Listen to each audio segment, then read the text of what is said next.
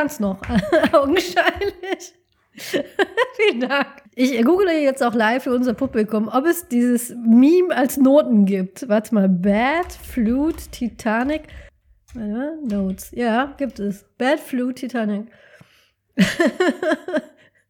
es, gibt, es gibt es sogar als Gitarren, ähm, als Gitarrenchords.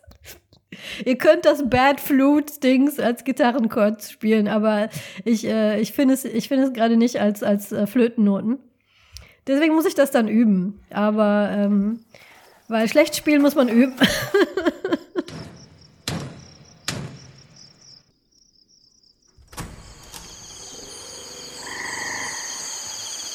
Willkommen im Tropenhaus. Wir lesen Bücher, schauen Filme, spielen Spiele und reden über alles, was uns daran auffällt. Folge 41 das Schiffsmodell mit dem Hühnerei. Liebe TropenhaushörerInnen, liebe Angela, liebe Heike, lieber Max. Near, far, wherever you are, I believe that the podcast goes on. Ja, ich bin aktuell sehr far, deswegen äh, habe ich auch unter anderem keine Zeit heute bei der Podcastaufnahme live dabei zu sein. Aber das ist sehr schade, denn ich hätte sehr, sehr gerne meinen Senf dazugegeben, wenn äh, Angela und Heike sich über äh, Titanic unterhalten. Deswegen hier eine kurze Sprachnachricht, die äh, hoffentlich irgendwo eingespielt wird mit äh, ein paar Sachen, die ich gerne loswerden würde aus äh, meiner Warte. Die werden vermutlich auch von Angela und Heike angerissen, aber ich will es trotzdem mal kurz erwähnen. Das erste ist, äh, wir haben irgendwann mal intern besprochen, ähm, wir sollten mal über Filme reden, äh, die wir total mögen, aber alle anderen hassen. Und dann hat äh, Angela Titanic vorgeschlagen und ich war total verwirrt, weil äh, wer, wer, wer hasst denn bitte Titanic? Warum denn? Das ist doch ein guter Film. Das ist jetzt kein äh, wahnsinniger Blockbuster oder so, also schon, aber es ist kein, kein wahnsinnig äh, guter Film, kein, kein bester Film aller Zeiten oder so, aber es ist ein solider Film. Es ist äh, eine ja ganz nette ähm, ganz nette äh, Romanzengeschichte, die jetzt äh, für mich persönlich nicht so interessant ist, aber äh, vermutlich viele Leute abholt. Äh, dazu äh, hat es äh, einige historische Werte und es ist handwerklich ganz ganz hervorragend. Also ich liebe die Actionsequenzen. Man merkt wirklich, dass James Cameron aus dem Actionhandwerk kommt und äh, das perfekt beherrscht. Äh, ich mag auch, ähm, dass dieser Film über die Länge tatsächlich trägt. Ich fand äh, an dem Film nichts wirklich langweilig. Und dass äh, die Modelle, die von der Titanic gebaut wurden, also sowohl das, das äh, lebensgroße Modell als auch diese ganz vielen kleinen Modelle, die genutzt wurden, um zum Beispiel die Überflutung und so weiter zu filmen, äh, ganz herausragend. Ähm, gefällt mir sehr gut. Und äh, ich hoffe, das wird jetzt mal erörtert, warum Leute das denn äh, diesen, diesen Film nicht mögen. Also das soll mir jetzt gleich mal im Podcast erklärt werden, wenn ich den höre.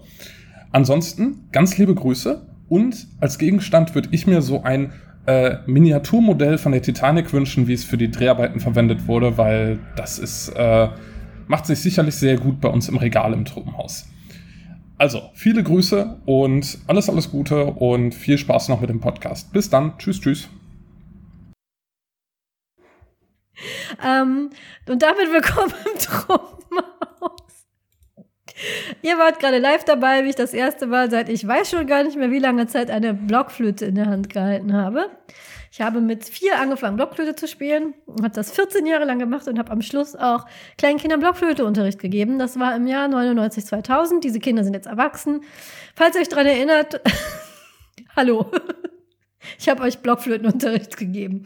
Und das Ganze fing deswegen an, weil wir heute über Titanic sprechen wollen, Heike und ich.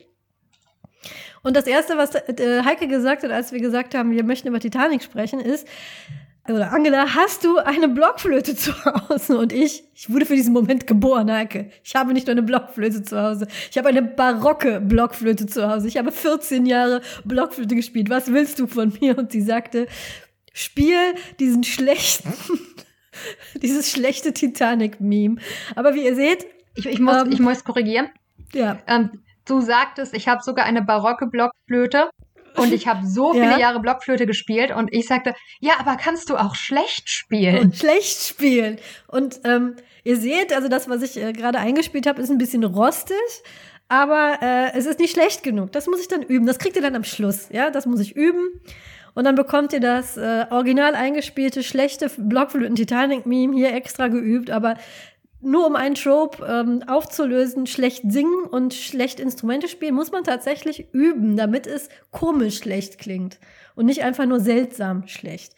Also das erste Trope, was wir aufgelöst haben. Wir reden über Titanic. Warum reden wir über Titanic, Heike? Wir äh, fangen im Tropenhaus ja einmal an mit dem Bezug, den wir zu einem gewissen Phänomen haben. Und ähm, äh, Titanic hat jetzt ein 25 Jahre Jubiläum Make Makeover bekommen, in das wir beide hineingegangen sind und das ihr leider nicht mehr sehen könnt, was ist nur eine Woche im Kino gelaufen. Und warum wir da beide enthusiastisch hineingerannt sind und unbedingt mit euch darüber sprechen wollen, das machen wir jetzt. Heike, du und Titanic. Leg los. Ich und Titanic. Ähm, eigentlich müsstest du anfangen. Okay. Beziehungsweise, nein, lass mich, lass mich, lass mich folgendermaßen einsteigen. Ähm, ja. Wie alt warst du, als Titanic ins Kino kam? Es war 98, richtig?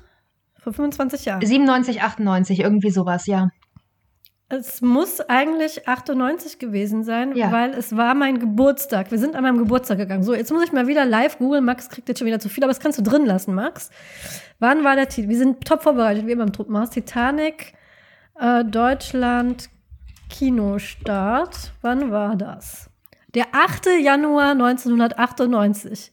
Und das heißt, zu dem Kinostart war ich am, an meinem 17. Geburtstag in Titanic, weil ich habe um dieses Datum herum tatsächlich Geburtstag. Und ich weiß, dass ich statt einer Feier, was viel über das Teenager-Mich aussagt, statt groß zu feiern mit meinen FreundInnen, bin ich mit, ich glaube, drei oder vier FreundInnen in Titanic gegangen am Tage meines 17. Geburtstags. Also ich war genau 17 Jahre, ich war genauso alt wie Rose, als ich Titanic gesehen habe. Das sorgt nämlich dafür, das ist mein Aufhänger. Ähm, wir werden sehr, sehr unterschiedliche Titanic-Erinnerungen haben, weil ich, wir, das ist, das ist das, was unsere Generation trennt. Ähm, ich war zu jung, um Titanic im Kino zu sehen. Ähm, ich war eventuell sogar zu jung, um von vornherein mitzukriegen, dass der im Kino lief. Ich bin sehr unsicher. Ich müsste neun gewesen sein. Und ähm, das heißt, ähm, ich habe ich hab in der letzten Woche, seit, seit wir diesen Film gesehen haben, wirklich viel drüber nachgedacht, dass es irgendwie, ähm, es gibt zwei Arten Filme. Es gibt die Filme, die schon immer da waren und die Filme, die erscheinen, während du es aktiv mitkriegst. Und äh, während ich so wir hatten ja das Thema schon mal. Ich war ja eins von diesen Kindern, die wenig Fernsehen durften und aber immer davon geträumt haben, Fernsehen zu dürfen und sich Fernsehzeitungen gekauft von meinem Taschengeld gekauft haben, um, um sich zumindest vorzustellen, diese Filme zu sehen. Ähm, die äh, Horrorfilm-Truppenhausfolge, bitte dazu über unsere Gedanken zu Fernsehzeitschriften. Es klingt seltsam, wenn ihr diese Folge jetzt verpasst habt, weil ihr Horrorfilme nicht mögt. Bitte hört sie euch an, um meine und Heikes ausführliche Meinung zu Fernsehzeitschriften genau, zu hören. Genau, genau. Ja. Ähm, Shoutout an dieser Stelle auch an unseren wunderbaren Gast Pete aus der Horrorfolge, der sich von mir letzte Woche hat in Titanic schleppen lassen. Und so schließt Nicht sich der wahr. Kreis. Wie er sich noch, noch mehr schließt, werde ich sagen, wenn Heike fertig ist. Ja, jedenfalls. Ähm, es gibt eben zwei Arten Filme. Es gibt die, oder zumindest in, der, in Zeiten der Filmmassenkultur gibt es zwei Arten Filme. Es gibt die Filme, die schon immer da waren. Auch wenn sie ein Jahr rausgekommen sind, bevor du angefangen hast, wirklich Kino zu verfolgen, das sind die Filme, die schon immer da waren. Das sind kulturelle, nicht mal Meilensteine, sondern wirklich Fundamente, tragende Säulen und so. Ähm, und dann gibt es die, egal wie wichtig sie sind, wenn sie während der Zeit, als du ins Kino gehen konntest, rausgekommen sind, sind das keine Filme, die es schon immer gab, sondern Filme, die in so einer ganz normalen Zeit existierten. Das ist meine ehrliche Wahrnehmung von Kinofilmen. Ich wünschte, ich wäre jemand, für den die Herr der Ringe-Filme immer da gewesen sind. Gleichzeitig wünschte ich das auch nicht. Die habe ich im Kino gesehen. So, ähm, das Verrückte ist, dass Titanic in die Kinos kam, kurz bevor ich alt genug gewesen wäre, den zu sehen. Das sind wirklich nur ein paar Jahre. Aber er war so groß und so gigantisch, dass ich durch kulturelle Osmose quasi alles über diesen Film wusste, bevor ich diesen Film überhaupt gesehen hatte. Ähm, ja. Ich habe ein irritierend enges Verhältnis zu diesem Film für jemanden, der kein, der kein Fan war. Ähm, dieser Film hat für mich Regeln aufgestellt, die, ich, die mich emotional angegriffen haben, wenn sie verletzt wurden. Ich kann mich aktiv daran erinnern, in einer Zeitung einige Jahre später gelesen zu haben, Heath Ledger sei der neue Leonardo DiCaprio. Und diese Aussage erschütterte mich so sehr, dass ich zu meiner Mutter ging und fragte, Mama, wie können die glauben, dass es einen neuen Leonardo DiCaprio geben kann? Weil ich, in, in meiner Vorstellung war Leonardo DiCaprio ein junges Sexsymbol, das es schon immer so gegeben hatte. Und die Vorstellung. Irgendwo weint Leonardo DiCaprio gerade in sein Kissen, glaube ich, weil ja genau das hat er ja gehasst an diesem Film. Ja, aber ja, ja, aber weiter, das ist, bitte. also, und die Vorstellung, dass, es war Ritter aus Leidenschaft, falls, falls mhm, jemand mhm, interessiert, die genau. Vorstellung, dass jetzt jemand, dass, dass das ersetzbar ist. Ähm, es war, ja, ähm, alles, alles an dem Film, der Film war kulturell so unglaublich prägend. Es gibt so viel zu diesem Film zu sagen. Ähm, er hat definitiv meine Kindheit geprägt. Ähm, es ist ein Film, den ich bis heute öfter sehe. Ähm, und ich glaube, dass wir, also ich, ich, ich, es gibt ein paar Sachen, die ich dich ganz konkret zu dem Film fragen möchte, ähm, wie du das erlebt hast, weil ich mir vorstellen kann, dass, also, normalerweise, obwohl wir alterstechnisch ein bisschen auseinander liegen, sind unsere Wahrnehmungen von kulturellen Inhalten sehr, sehr ähnlich. Also ob ich jetzt das Zauberschulenbuch in der Unterstufe gelesen habe oder du später, es, es macht nichts. Wir haben üblicherweise einen ähnlichen Zugang zu, ähm, zu vielen Medien. Und ich glaube, bei Titanic Oh, ich, ich habe ich hab einige Vergleiche, die ich hier bringen möchte, wo ich dich wirklich fragen will, kann es sein, dass das ja. ungefähr so ist? Ähm, da kriegen wir im Zweifelsfall vielleicht sogar böse Nachrichten. Ich bin gespannt. Oh, ähm, wir haben noch nie böse Nachrichten bekommen. Ich glaube, äh, unsere Hörerschaft ist, unsere Hörerschaft für, ist aber tapfer und lieb. Unsere Hörerschaft ist tapfer, lieb, aber durch unsere letzte Folge kriegen wir vielleicht ein bisschen mehr äh, HörerInnen als vorher. Und deswegen kriegen wir vielleicht jetzt unsere allererste böse. Wir wissen es nicht. Wir wissen es nicht. Wir lieben übrigens unsere Hörerschaft. Wir möchten überhaupt gar keine andere haben. Wir mögen sie genauso, wie sie ist. Aber wenn ihr neu dazukommt, gerade wollen wir euch auch gerne haben. Genau, genau. Also ne, schreibt uns bitte keine bösen Nachrichten. Ähm, darf, ähm, ich, darf ich einfach mit meinem ersten Hot Take einsteigen? Ja. Ich meine, es ist ja. The Elephant in the Room, weil Paul ja. uns von einem anderen Kontinent aus extra Nachrichten geschickt hat, weil er nicht dabei sein kann. Und ich fühle mich jetzt verpflichtet, ein Thema, eine Frage, die er gestellt hat, direkt aufzugreifen, ähm, weil es ein extremes, ähm, eine extrem unterschiedliche Wahrnehmung von Titanic gibt, je nachdem, wie alt man ist. Angela, ja. du hast, wie Paul schon verraten hat, eine Wahrnehmung von Titanic als etwas, was lange für dich sowas wie ein Guilty Pleasure Film war. Ja. Weder Paul noch ich haben diese Wahrnehmung von Titanic. Und ich, wir wissen alle sofort, instantan, wo, was der entscheidende Punkt ist wir, es ist so offensichtlich. Es ist überhaupt keine Frage. Es liegt auf der Hand, wo das Problem war. Aber jetzt kommt hier mein Vergleich. Ihr müsst jetzt alle ganz stark sein. Nein, also erstmal ja, Titanic ist sehr, sehr gut. Nein, weder die Twilight-Filme noch die Twilight-Bücher spielen in derselben Liga. Meine Behauptung ist, der Backlash gegen Titanic, ich als jemand, der den nicht mitgekriegt hat, muss sich für jemanden wie dich angefühlt haben, wie wiederum Mädchen, die ein bisschen jünger waren als ich, den Twilight Backlash erlebt haben müssen. Etwas, was sich für einen wirklich toll anfühlt, wo man das Gefühl hat, dass das hier spricht mich an. Aus irgendwelchen Gründen finde ich mich darin wieder. Ähm, und wie gesagt, hey, äh, wer weiß, vielleicht machen wir eines Tages noch eine Twilight-Episode völlig egal. Ähm, nein, sie sind nicht so gut, aber wir sind, glaube ich, inzwischen an dem Punkt, an dem wir uns alle eingestehen können, dass Twilight nicht ansatzweise so schlecht war oder auch nur so relevant war, dass diesen, diesen, diesen Hass rechtfertigt hat. Und meine Frage an dich ist, war das mit Titanic ähnlich? Also bist du wirklich in Titanic gegangen und hast du, hast du das Gefühl gehabt, es ist ein bisschen peinlich, dass ich diesen Film mag? Ähm, ich möchte so viele Sachen zu all dem sagen, was du jetzt gesagt hast. Ich versuche es äh, aufzuschlüsseln. Erstmal, ich sage, das ist eine Schleife. Und ich glaube, die Schleife für mich war, war das, was das, das, Gefühl, mit dem ich jetzt rausgegangen bin, 25 Jahre später, ist, dass das quasi unsere ähm, nach 40, Jahr, äh, 40 Jahren, es fühlt sich manchmal 40 Jahre, sind es 40 Folgen Tropenhaus, dass wir eine Schleife gedreht haben. Von, begonnen haben wir mit, äh, mit etwas, was für uns sehr kulturell relevant ist, wo wir nach 20 Jahren festgestellt haben, das hat den Hype gar nicht verdient, den es hatte. Und es hat auch die Emotionen nicht verdient, die wir dafür hatten. Und jetzt reden wir über etwas, wo ich 20 Jahre lang das Gefühl hatte, ich muss verstecken, welche Emotionen ich gehabt hatte, weil mir die Welt eingeredet hat, ich äh, verdiene das, ähm, das verdient das nicht. Dazu kommt noch ein Level mehr. Was ich nämlich jetzt in so Diskussionen erlebe, ist so eine Art Gaslighting, das wie, aber das ist doch ein super Film. Also damit meine ich nicht euch, ich meine nicht die jüngeren Leute, ich meine die Leute aus meiner Generation. Wie, äh, das wurde dir ausgeredet, warum denn?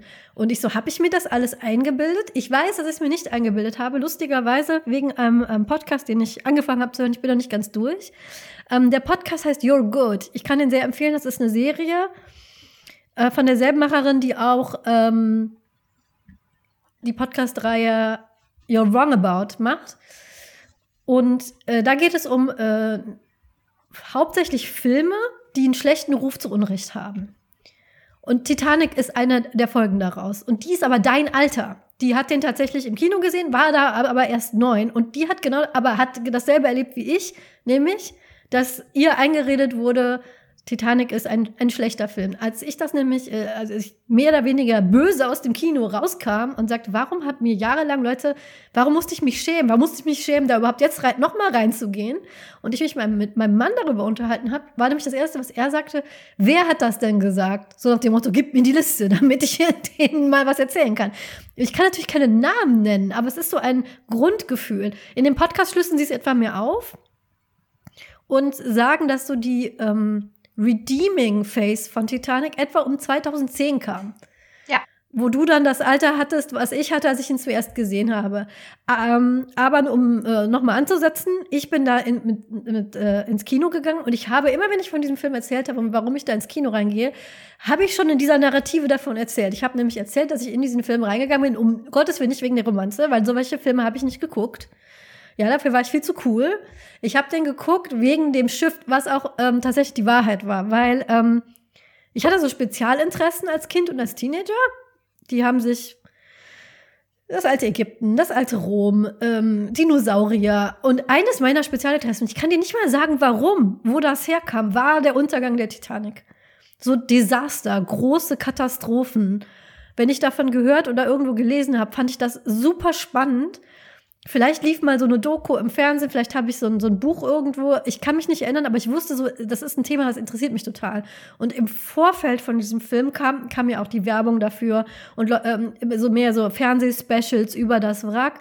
Und ich habe immer gesagt, ich gehe da rein wegen dem Schiff und ich gucke das nicht wegen der Schnulze. Und ich habe auch immer erzählt, ganz stolz, ähm, meine Freundin hätten um mich rumgesessen und geweint und ich wäre die Einzige, die nicht geweint hätte, als wäre das irgendeine so Art Leistung von mir. Also schon in dieser Narrative, damals als 17-Jährige, wusste ich, ähm, ich kann mir jetzt nicht erlauben zu sagen, dass der mich auch emotional berührt hat, weil ähm, das macht man nicht. Das ist nicht cool. Man geht nicht in Schnulzfilme, man guckt das nicht, das möchte ich nicht. Ich möchte nicht als dieser Mädchen sein. Ähm, aber äh, gleichzeitig war es genau wie du gesagt hast. Diese, äh, dieser Film hat mich total abgeholt und berührt, aber ich kann heute 25 Jahre später, und darüber möchte ich dann später gerne reden, sagen, warum das so ist. Und ähm, ich hatte immer, also ähm, ich hatte immer ähm, das Gefühl, und ich könnte nicht mal sagen, warum. Wenn wir jetzt einen Filmabend mit meinen Freunden hätte, dass ich jetzt, wenn ich den Film vorgeschlagen hätte, hätten alle gelacht. Das weisen die jetzt von sich, mein Mann weiß das auch von sich, aber ähm, ich bin da nicht alleine mit diesem Gefühl. Und ähm, ich weiß noch, wir haben den auch bei Twill mal geschaut. Und da war das auch eher so, dass ich mich sehr zurückgehalten habe mit Kommentaren, weil ich immer die ganze Zeit dachte, eigentlich mag ich den Film. Bei Twill schauen wir ja immer Filme, die wir eigentlich, also äh, eigentlich nicht mögen. Und es gab ganz viele Kommentare darüber und ich, ich habe immer nur gedacht, so, darf ich jetzt, darf ich behaupten, darf ich jetzt mal die Wahrheit sagen? Ich, eigentlich mag ich den sehr gerne und ich verstehe nicht so ganz, warum der so abgewertet wird. Aber du wolltest was sagen, Heike. Äh, ja, und ich, ich wollte das einmal bestätigen, weil ähm, also ich kann mich daran erinnern, Mitte der 2010er Video-Essays gesehen zu haben, ähm, in denen auch zum ersten Mal so richtig thematisiert wurde, ähm, dass es einen Backlash gab damals definitiv, wo ich auch registriert habe, ah, okay, den habe ich nicht mitgekriegt. Ähm, aber es ist ja nicht nur, also stating the obvious hier, es gab kein Internet. Ähm, also ja. es gab es gab kein Internet so wie heute. Ähm, das heißt, man hat es auch nur so halb mitkriegen können, wo das überhaupt, also es, es hat sich ein wenig festmachen lassen, ähm, wo genau das Problem damit war. Und trotzdem kann ich genau sagen, dass ich als Teenager, das ist wieder eine Parallele zwischen uns, wir waren beide so, so Pick-me-Girl-Teenager, die ähm, bloß nicht mädchenhaft sein wollten, was ja, also was durchaus auch damit zusammenhing, dass ich in also gerade so als zehnjähriges Mädchen nicht besonders mädchenhaft war und das war, daraus, mhm. daraus hat man dann irgendwie seine Identität gemacht.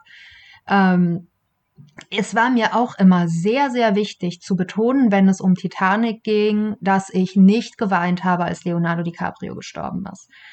Ähm, was gelogen war, weil als ich den das erste Mal gesehen habe, habe ich die letzten 20, 30 Minuten durchgeheult.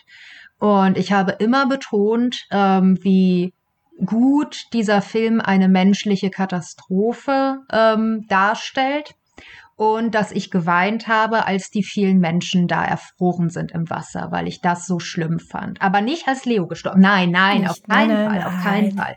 Nein, das war nur als, also das nur wegen der vielen Menschen. Und ähm, mein edgy Take zu Titanic war auch immer, dass die Liebesgeschichte die eigentliche Katastrophe ähm, in den Schatten stellt und eigentlich hätte weggelassen werden müssen. Das, wenn du meinen Teenager-Ich gefragt hättest, dann hätte ich das gesagt.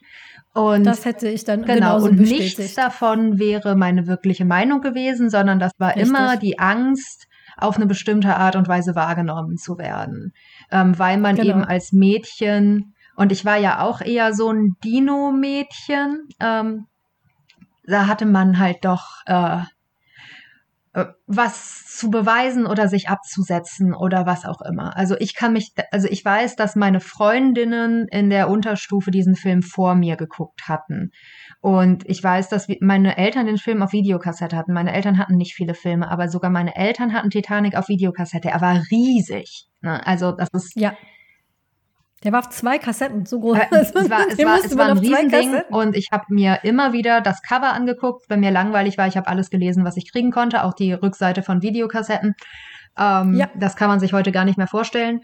Ähm, ja, ihr, habt, ihr scrollt heute so durch Netflix. Wir standen früher im Einkaufszentrum und haben zwei Stunden lang die Rückseiten von Videokassetten gelesen, ja. Ist, ah. Und äh, die äh, Filmrezension aus der Bravo und da die Fotos ausgeschnitten, weil Screenshots oder sowas oder Fan-Edits, sowas gab's nicht. Nein, man musste sich eine Bravo kaufen. Und wenn man bestimmte Fotos von bestimmten Szenen haben wollte, musste man sich auch noch die Popcorn dazu kaufen. Ja. Oder, ähm, dann konnte man sich daraus so eine riesige Collage machen, die bis heute am Kleiderschrank im Haus meines Vaters. Ganz genau. Und wenn man Glück hatte, gab es dann von den ganz großen Sachen irgendwann Sticker oder so. Und ich habe mir, ähm, und Kinoplakate gab es übrigens nur im Kino. Die gibt es ja heute irgendwie fast überall zu kaufen. Ich weiß noch. Oh, da musste man im Kino manchmal betteln. Wenn man jemanden kannte, der im Kino gearbeitet hat, dann hatte ja. man Chancen an so ein Kinoplakat zu. Oh mein Gott, das war wir hatten aber ja auch nichts. diese, wir hatten ähm, ja nichts. Diese, wir hatten nichts, diese Stände mit den Postern, die gab es auch nur in großen Kinos. Ich weiß nur, dass ich mein erstes, ich glaube, ähm, nee, das allererste war, der, war die Enterprise. Ähm, aber Titanic war eines meiner allerersten ähm, Filmposter, ähm, was ich gekauft habe in einem kleinen Laden, an den ich noch sehr, sehr, sehr äh, dolle Erinnerungen habe in meinem Herzen. Im Cinedom in Köln gab es einen kleinen Film-Fanshop ganz oben und das war für mich die einzige Quelle, wie ich an sowas rankommen konnte, weil bei uns im kleinen, in der kleinen Stadt. Das Kino hat nichts verkauft außer Popcorn. Und solche Poster, die gibt es heute sogar im Baumarkt. Gibt so einen Stand mit so Postern. Gab's nicht. Nein, wenn du ein Filmposter haben wolltest, dann musstest du in eine Großstadt und da dann entweder Karstadt oder du musstest eben in Cinedom oben in den Fanartikel-Shop gehen. Und ich hatte ein Poster von Titanic über meinem Bett hängen. Ich hatte die, ähm, den Soundtrack von Titanic. Ich habe auch meine Klaviererin genervt, bis die mir, äh, bis sie das Soundbook von Titanic sich besorgt und mich kopiert, damit ich die Titelmelodie auf dem Klavier spielen kann. Das liegt auch hier irgendwo rum. Ich werde ein Foto machen und das, ähm, und das posten. Und ähm, aber ich habe immer wieder betont, dass mich diese Geschichte über. Ich habe äh, ich hab, ich hab, äh, das abgezeichnet. Ich habe die gezeichnet als, als, als Teenager und ich habe dieses Bild von ähm, äh, Leo und, und, und, äh, und Kate, wie sie sich umarmen. Und ich kann heute noch sagen, das ist ganz komisch gefoto. Äh, Photoshop gab es, glaube ich, noch nicht, aber wie er so runterguckt. Ja. Irgendwas ist da mit seinem Gesicht passiert, das nicht mehr menschlich aussieht. Ich weiß nicht, warum sie das gemacht haben. Aber sie haben jetzt auch neue Poster. Ja. Ich war sehr ähm, aber dieses Runterbeug-Poster aus den 90ern ist ganz seltsam, wenn man das abzeichnen wollte, ist man verzweifelt. Also ich hatte das alles und habe trotzdem immer noch behauptet, ich gucke das vor allem wegen den Effekten, Ja, weil ja, sie das ja, Schiff genau. nachgebaut haben, das CGI. Und jetzt nach äh, 25 Jahren bin ich wirklich ähm, wütend aus dem Kino rausgekommen, weil ich dachte, das ist eine super, das muss ich wirklich mal laut sagen, das ist eine super Liebesgeschichte mit einer ganz tollen Protagonistin. Und daher hätte ich gerne diese Folge als so eine Spiegelfolge von unserer ersten Folge, wo ich gesagt habe, gut, dann, ähm, ich fand das toll, als äh, junge, junge Frau, die äh, Autorin dieses Werkes sagt, sie stellt sich hier vor mich ähm, und verteidigt mich als Frau, dann gucke ich doch mal die Frauenbilder an und schau mal, was übrig bleibt. Und da bleibt nicht mehr viel. Und hier muss ich sagen, das wurde mir eine lange Zeit schlecht geredet, dass ich so einen Kitsch mag, so sehr schlecht geredet, dass ich es nicht mal offen zugegeben habe. Dann gucke ich doch mal hin, wa was meinten diese Leute damit und muss feststellen, das hat überhaupt keine Substanz, weil die, das, die, die, die Protagonistin ist großartig. Und ich weiß jetzt, was mich daran so angesprochen hat, als ich mit, weil das ist mir jetzt auch erst klar geworden, mit 17 in diesem Film gesessen habe und diesem 17-jährigen Mädchen dabei zugeguckt habe. Und warum ich den immer und immer und immer wieder sehen wollte, weiß ich jetzt auch. Weil das eine tolle Liebesgeschichte mit ganz tollen Dynamiken ist, mit einem äh, auch dieses, ähm, äh, ich meinte ja, äh, Leonardo DiCaprio weint in seinen Kissen, weil Leonardo DiCaprio damals als quasi Heartthrob ähm, Actor abgeschoben wurde in diese Spalte und da dann sehr lange dann beliebt, bis er sich da rausarbeiten musste. Aber all diese Frauen, die immer wieder in Titanic reingegangen sind, immer wieder und immer wieder, was denen ja vorgeworfen wurde, ist, die gehen dahin, um den anzuschmachten. Leonardo DiCaprio zieht nicht mal sein Hemd aus in dem ganzen Film, nicht einmal. Ja. Nein, die gehen da nicht hin deswegen, sondern weil das ein supportive, empathischer, mehr oder weniger ja Traummann ist, aber nicht weil der irgendwie toll aussieht oder so, sondern in der Art und Weise, wie er mit Rose umgeht. Und ähm, das hatten wir in den 90ern nicht. Das haben wir heute auch immer noch nicht. Das haben wir auch heute immer noch nicht so wirklich. Aber Ja. damals noch weniger als heute. Wenn man sich da ähm, Filme mit Liebesgeschichte angucken, äh, äh, angeguckt hat und die guckt man heute, da schlägt man den, die Hände beim Kopf zusammen. So, das wurde mir als Romantik verkauft. Aber bei Titanic ist es so, das ist so nicht. Und darüber würde ich unter anderem heute gerne äh, reden, warum ich finde, dass es eine äh, ganz tolle Liebesgeschichte ist und eine ganz tolle Protagonistin. Und ähm, dass ich glaube, und äh, zu, dem, zu, der, ähm, zu dem Schluss kommt der Eurogold Podcast eben auch, dass es vor allem deswegen so ein Backlash am Anfang gab, weil das kann ja nicht sein, dass eine Liebesgeschichte gut ist. Oder dass Frauen ins Kino rennen immer wieder, weil sie irgendwas von Substanz gut finden. Ja. Sondern das ist, weil der halt so gut aussieht. Ähm, und so gut sieht er nun auch wieder nicht aus, ich. Sorry, Leo. Ähm, ne, das ist nicht deswegen. Wenn ihr was über den so oft zitierten Female Gaze lernen wollt, schaut euch Titanic an. Kann ich nur nichts anderes sagen. Schaut den euch an.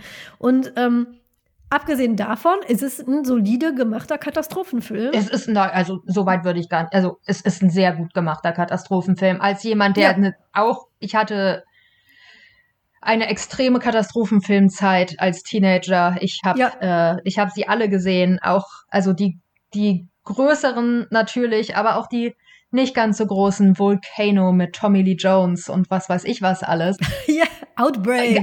Outbreak, großartig. Ja, großer Spaß, alles fand ich alles super. Ähm, Titanic ist ein, ist ein hervorragender Katastrophenfilm. Ja. Ähm, auch mit keinem anderen Katastrophenfilm zu vergleichen. Und ich meine, was ich halt damals gesagt habe, und ich wusste es auch schon, weil ich ähm, den durchaus alle paar Jahre mal wieder gesehen habe. Ähm, aber ähm, was ich halt definitiv revidieren muss, ist, dass dieser Film die Liebesgeschichte nicht braucht. Ähm, sie ist sehr, sehr gut erzählt und der Film würde nicht ansatzweise so gut funktionieren. Und zwar als Katastrophenfilm.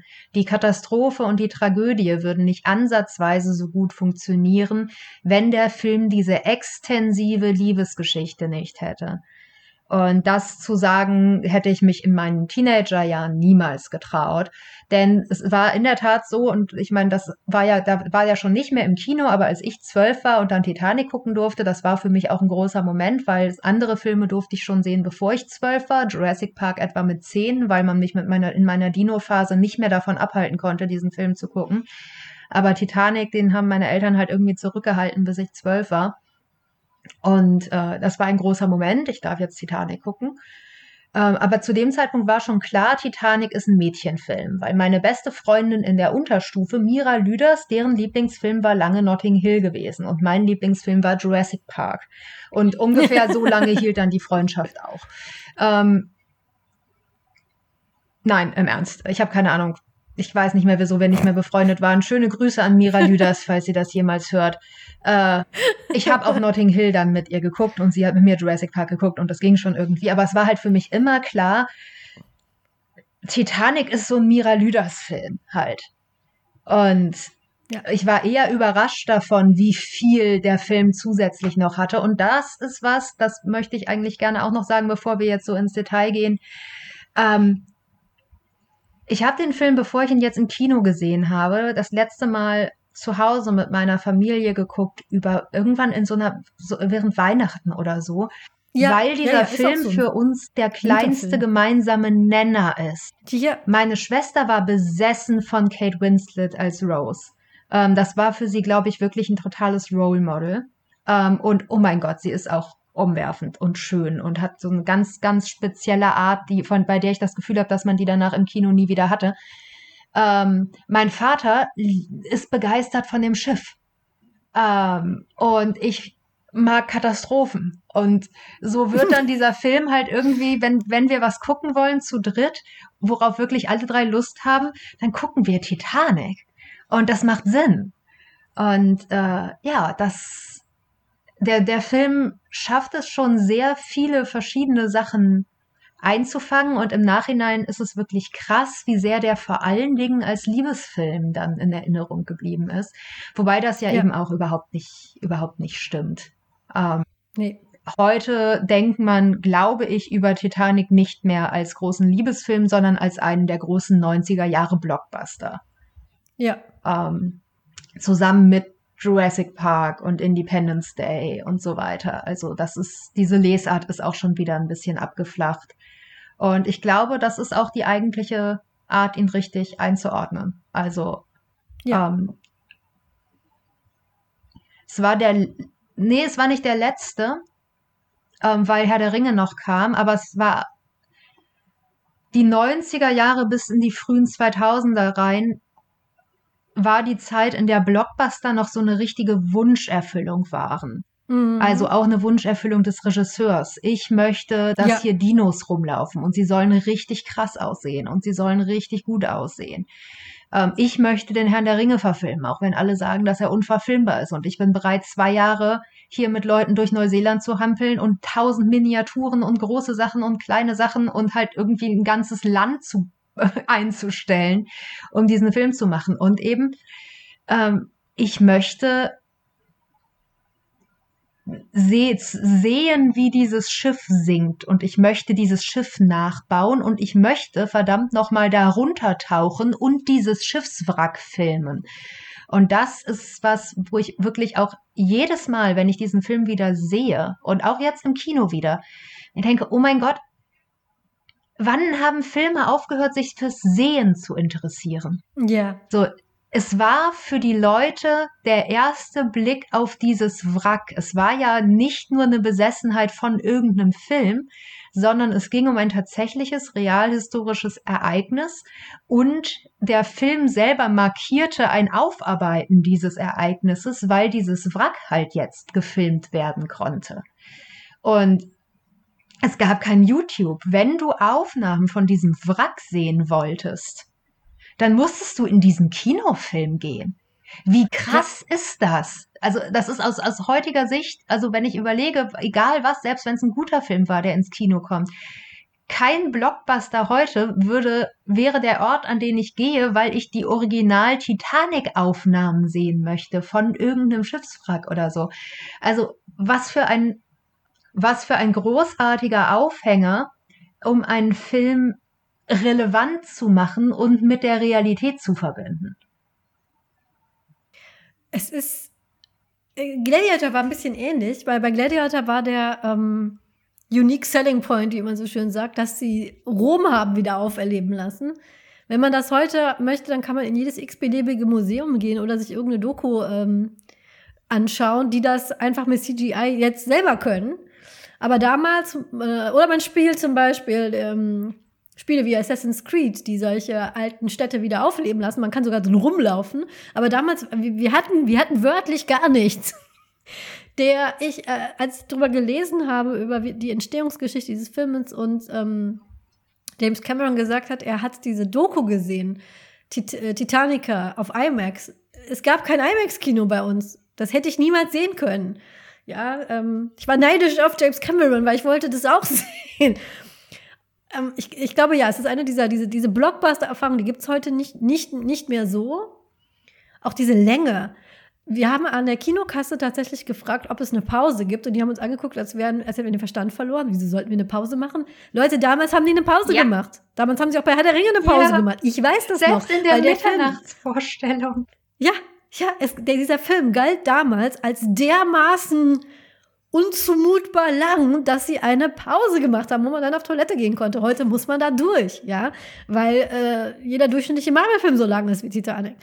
Ohne das jetzt äh, nachprüfen zu können, weil ich keine Marvel-Filme gucke, aber das gilt nicht mehr als, als, als, als Ereignis. Das war so ein richtiges Ereignis-Ding, so ein Film, der Wochen und Monate lang in den Nachrichten auch war, auch eben wegen dieser Machart, weil er da runtergegangen ist. Darüber wurde berichtet und dann ist man da so reingegangen als wie so ein Erlebnis, das habe ich heute nicht mehr so.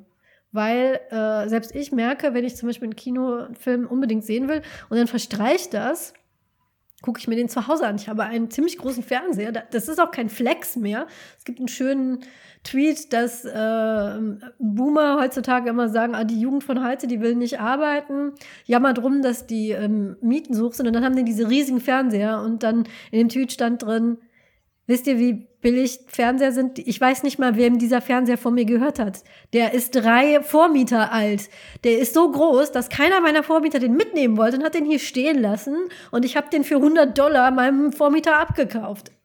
Ähm, große Fernseher zu haben ist also kein Flex. Ähm, und ähm, es gibt sehr wenige Filme, wo ich sagen würde, den muss ich unbedingt wirklich im Kino sehen. Da können jetzt Kinosnobs mich für vier teilen. Aber ähm, und das war damals anders.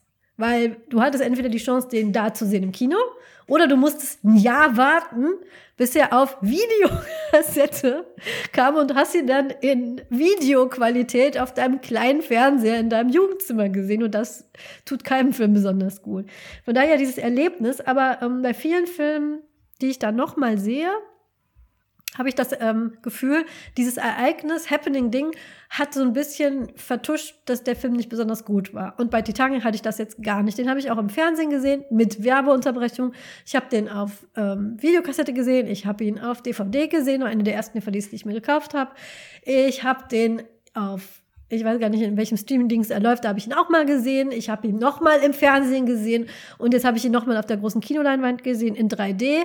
Und ich der holt mich trotzdem ab. Ich kann den auf winzig kleinem Bildschirm in grisseligster Filmqualität sehen und trotzdem holt dieser Film mich ab, weil er einfach narrativ so viel richtig macht. Und ähm, da wir nicht über alles reden können, äh, würde ich tatsächlich mich äh, mit äh, deinem Einverständnis darauf konzentrieren, diese Liebesgeschichte, weil die immer so runtergemacht wurde. Warum der in der Liebesgeschichte und in dem Porträt von Frauen in dem Film so viel richtig macht. So viel richtig, dass ich regelrecht schockiert aus dem Kino gegangen bin, weil ich immer alte Filme mit sehr viel äh, Kritik schon im Vornherein mit. Ich gehe da rein und denke mir, mm, mm, ne, mal gucken. Und ähm, habe meistens was, was ich finde. Aber an diesem Film habe ich so gut wie nichts auszusetzen, was das Frauenbild angeht. Und darüber würde ich gerne reden, wenn das in mhm. Ordnung ist für dich. Was ich zum Beispiel, ähm, diese Kritikpunkte, die ich jetzt nicht, nicht, nicht beweisen kann oder sowas, einfach so, was man, so, was, was man so gesagt hat, als zum Beispiel, ähm, ständig drauf rumgehackt wurde, wie, wie, wie dumm Rose ist, wie dumm Rose sich, sich benimmt. Und man immer wieder sich vor Augen halten muss, dass dieses Mädchen 17 war. Damals, ich habe das vergessen, wie alt sie war, weil damals erschien sie mir so viel älter als ich. Ich glaube, als ich damals im Kino gesessen habe, ist mir nicht klar gewesen, dass sie, also es wird ganz am Anfang gesagt, ja, die Frau ist so uralt und die war damals 17, aber ich habe diesen Film, glaube ich, gesehen und habe direkt vergessen, dass sie 17 ist, weil mein 17-jähriges Ich und dieses, diese junge Frau hatten nichts gemeinsam. Diese Frau hatte Probleme mhm. und zwar Probleme mit einem kapitalen P. Ja, meine Probleme waren, ich habe kein Klavier geübt, ähm, ich muss meine Geschichtshausaufgaben noch nachholen keins der Kleider, die ich, äh, keine Ahnung, ähm, zu dieser Party anziehen möchte, sieht irgendwie gut aus. Ähm, Hilfe, der Junge, in den ich mich verknallt habe, guckt mich nicht mal an. Das waren so die Probleme, mit denen man sich mit 17 damals in Deutschland rumgeschlagen hat. Wir hatten ja nicht mal, wir hatten ja nicht mal Probleme. Wir hatten ja nicht mal den Klimawandel. Natürlich hatten wir den schon. Aber so ich wie heute. Sagen, den, ist, den, den, hattet ihr schon. Den hattet ihr schon. Den, ich hatte den, den schon. Ich versichere dir, der war schon da. Der war schon da, aber nicht so, nicht so wie heute dieses. Der, der, der war noch reversibel zu dem Zeitpunkt. Genau. Äh, es war so, so, so Baumsterben und, und, und äh, Recycling war so im Waband. Wenn du jetzt das nicht in die falsche Tonne schmeißt, dann sterben irgendwelche Wale. Aber dieses, wir sind auf dem Weg dahin, wenn wir unseren Lebensstil nicht wandeln, unseren Planeten in eine irreversible Katastrophe zu steuern, Gedanken oder ähm, wenn ich jetzt huste, dann stirbt die Oma im Kino neben mir vielleicht. Das sind Sachen, mit denen sich die wir sind uns heute alle, Wir sind uns muss. alle einig, dass du Teenager warst in der besten Zeit, in der man Teenager sein ja. konnte. Es war nie wieder ja. so gut wie in den 90ern. Nee. Wir hatten schon den ganzen 9-11 Fallout. Ja, und ähm, wir hatten gar nichts. Was die nach uns hatten, darüber wollen wir gar nicht nachdenken. Aber ähm, ja, großer Neid an alle, die in den 90ern Teenager waren und aus so einer gelangweilten 90er Henry heraus Nirvana hören konnten und Fight Club gu äh, gucken konnten und dann halt ja. entweder begeistert in Titanic gehen oder über Titanic schimpfen konnten, weil sie nichts, keine anderen Sorgen hatten. Genau. Wir, hatten, sind wir alle, keine Probleme. jede Generation nach euch ist so neidisch. Ganz, ja, ist so. Ja. Es tut uns Aber es tut mir zurück, sehr leid, dass ich das Rose. Nicht, Rose ja. hatte Probleme. Zurück zu Rose. Rose hatte kapitale Probleme. Und mir ist jetzt erst als 25 Jahre später klar geworden, unter was für einem Druck diese, dieses junge Mädchen, nein, diese Frau, diese junge Frau, die, die aussteigt und dieses Schiff sich anguckt. Alleine, dass sie sagt, innen drin habe ich geschrien und man sieht ihr nichts an. Ich habe schon Probleme, wenn ich mit jemandem an einem Esstisch sitze, den ich nicht leiden kann, dass man mir das nicht ansieht. Sie steigt aus und sie ist perfekt. Ihr Hut ist perfekt, ihre Haare sind perfekt, ihr Make-up ist perfekt, ihr Gesicht ist perfekt. Innerlich ist crumbled sie. Man sieht es ihr nicht an. Sie wird wegverheiratet gegen ihren Willen an einen Mann, der erst unsympathisch ist. Und das finde ich, ist, ist auch eine Sache, die dieser Film super gut macht er dreht langsam auf, dass dieser Mann nicht nur unsympathisch ist, sondern gefährlich für sie. Ja. Dieser Mann ist gefährlich. Er könnte sie jederzeit umbringen und er, er sagt das auch offen so. Ja. Ähm, sie hat überhaupt gar keinen, sie möchte nicht weg, sie möchte nicht nach Amerika, sie möchte diesen Mann nicht heiraten, aber durch das, was ihre Eltern äh, äh, ähm, falsch gemacht haben, nämlich der, diese reiche Familie, wo der Mann, man weiß nie, was mit dem ist, ist der tot, ist der, keine Ahnung, was passiert mit dem, ähm, der ist weg, der Vater, sie und die Mutter sind alleine und die Mutter möchte den Lebensstandard halten. Das wird der jetzigen Generation sehr gut, sehr bekannt vorkommen und ist dafür bereit, im Prinzip die Tochter in, äh, über die Klippe stürzen zu lassen mit einer riesigen Hochzeit, für die sie eigentlich kein Geld mehr haben, in der Hoffnung, dass ähm, damit all ihre Schulden dann beglichen werden. Und ihr sind die Gefühle ihrer Tochter völlig egal. Und ähm, Sie ist so verzweifelt und das ist halt auch, was ich mit 17 nicht, nicht verstanden habe. Sie, ähm, sie versucht sich umzubringen. Ja. Und wie verzweifelt man mit 17 sein muss, um sich wirklich ernsthaft von der, äh, von der Reling zu stürzen. Und dieses ganze, diese Maske, hinter der sie sich versteckt, das äh, Benehmen, also sie, sie, sie benimmt sich am Anfang sehr, sehr posch und äh, hochnäsig und von oben herab und man merkt aber schnell, dass es eigentlich nur antrainiert ist, bricht dann auf dieser Fahrt ins Ungewisse, je mehr sie halt merkt, mit was für einem Mann sie da wirklich verlobt ist, weil sie ist eigentlich sehr selbstbewusst, ähm, redet auch so zurück, ist so ein bisschen frech. Und am Anfang wird das noch so durchgegangen, als sie ist so ein bisschen, ja, ja, die Rose, ne, kennt man ja. Aber dem Mann gefällt das überhaupt nicht. Und als der, als sie ihm einmal zu viel widerspricht, das ist eine Szene, die super gut äh, äh, inszeniert ist, steht er auf und haut aus dem Nichts auf den Tisch und räumt den einmal komplett ab und lässt sie da in den Scherben sitzen und sagt ihr im Prinzip, du bist meine Verlobte, wir sind verheiratet, noch nicht auf dem Papier. Aber dieses Benehmen werde ich nicht dulden. Und sie sitzt da und ist völlig erfroren und in dem Moment merkt sie, was sie, wo sie, äh, wo die Reise wörtlich hingeht. Und das war mir nicht klar mit 17, das ist mir jetzt erst klar geworden, 25 Jahre später, was für eine Bürde diesem Mädchen auferlegt wird mit 17, ich sage es noch einmal gerne, mit 17 Jahren. Und ähm, das wird irgendwie nie, wurde das irgendwie nie erwähnt. Sondern irgendwie, sie rennt dann dem Erstbesten hinterher, der da kommt. Ähm, nein. Weil Jack ist der erste Mensch, der sich wirklich dafür interessiert. Der erste Mensch, der ihr begegnet. Ja. Und wer, und wer so einem Mann nicht hinterherrennen würde, der schmeiße den ersten Stein. Ganz im Ernst. Wart ihr das damals? Also, man hat ja, ähm, ich finde auch gute Filme erkennt man daran, wenn man sie in verschiedenen Altersstufen sieht, dass einem andere Dinge auffallen und andere Dinge relevant werden. Äh, Ariel die Meerjungfrau ist für mich auch so ein Film, darüber kann man anders mal reden. Aber ähm, ähm, mir ist jetzt, jetzt als Erwachsene, 20, äh, 25 Jahre später, ist, ist mir aufgefallen, ähm, sie sagt ja immer, er hat mich gerettet, aber was das eigentlich bedeutet, weil er hat sie wirklich Ja. gerettet und zwar von, von, von die, und, und, ähm,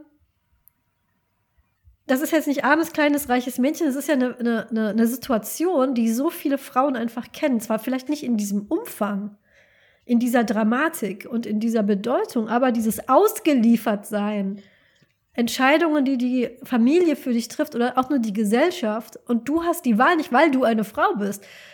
Das holt einen ab, selbst wenn man nicht weiß, wieso, aber es holt einen ab. Ja, Okay. also ist auch immer die Frage, was, also was heißt hier selbst, wenn man nicht weiß, wieso? Ähm, eine Sache, die mir an der Liebesgeschichte diesmal sehr aufgefallen ist, gerade im Vergleich zu anderen Liebesgeschichten in Blockbustern, egal aus welchem Jahrzehnt, ist, ähm, so wie es einen Female Gaze gibt, eine bestimmte Art und Weise, Männer und Frauen zu zeigen, die tendenziell eher Frauen oder weiblich sozialisierte Menschen anspricht, gibt es auch bestimmte Narrative, die ähm, Frauen und weiblich sozialisierte Menschen ansprechen, weil sie sich damit viel stärker auseinandersetzen müssen.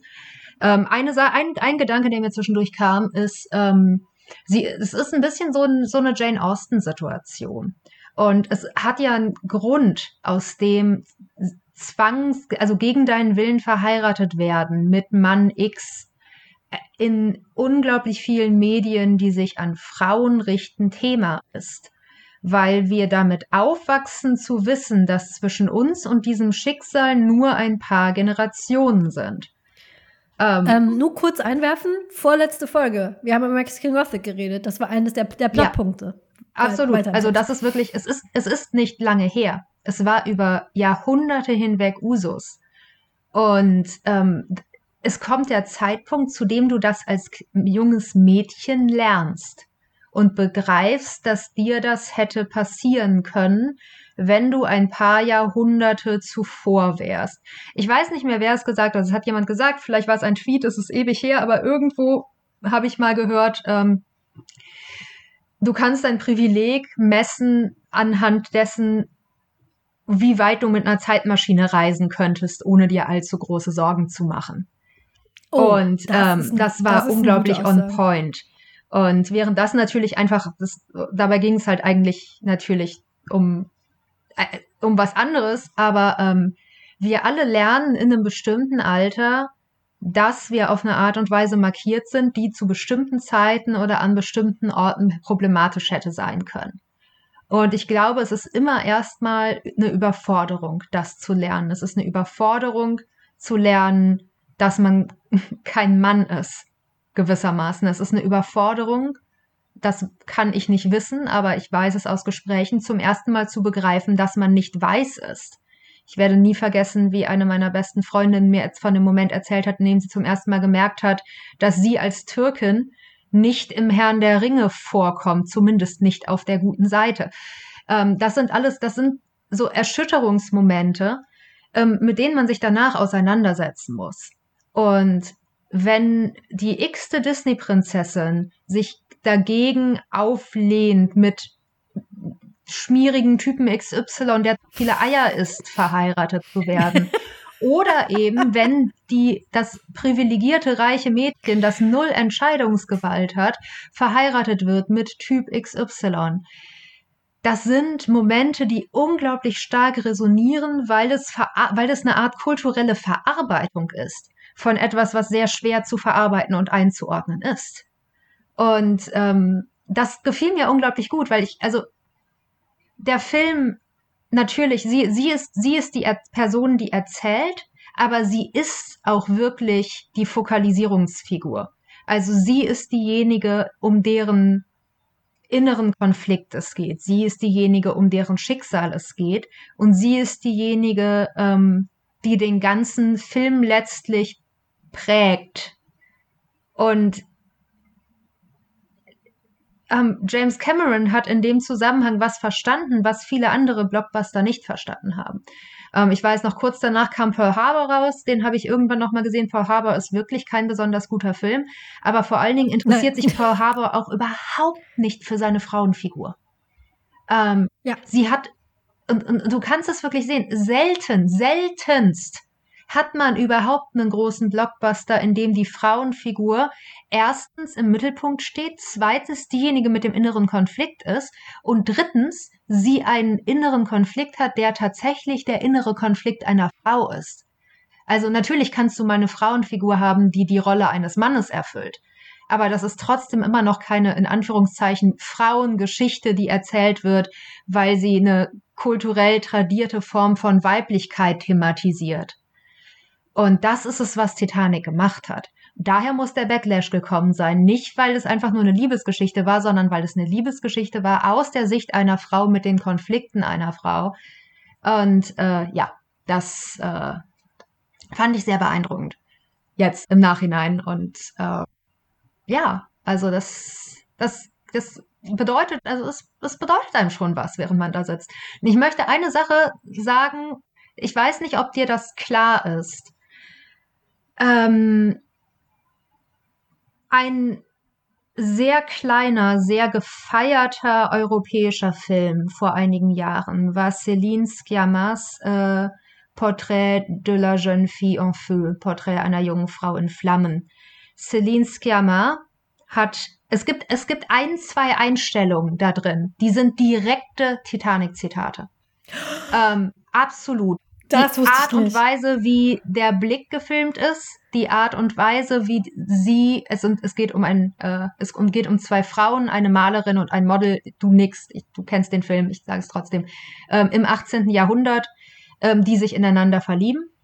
Ähm, die Art, wie die Porträtzeichnungen teilweise gefilmt sind, zitieren Stimmt, ja. diesen Film und zwar absichtlich. Céline Sciamma, die ähm, Regisseurin, die auch lange mit der einen Hauptdarstellerin liiert war, also selber eine lesbische Filmemacherin aus Frankreich, nennt Titanic die größte lesbische Liebesgeschichte.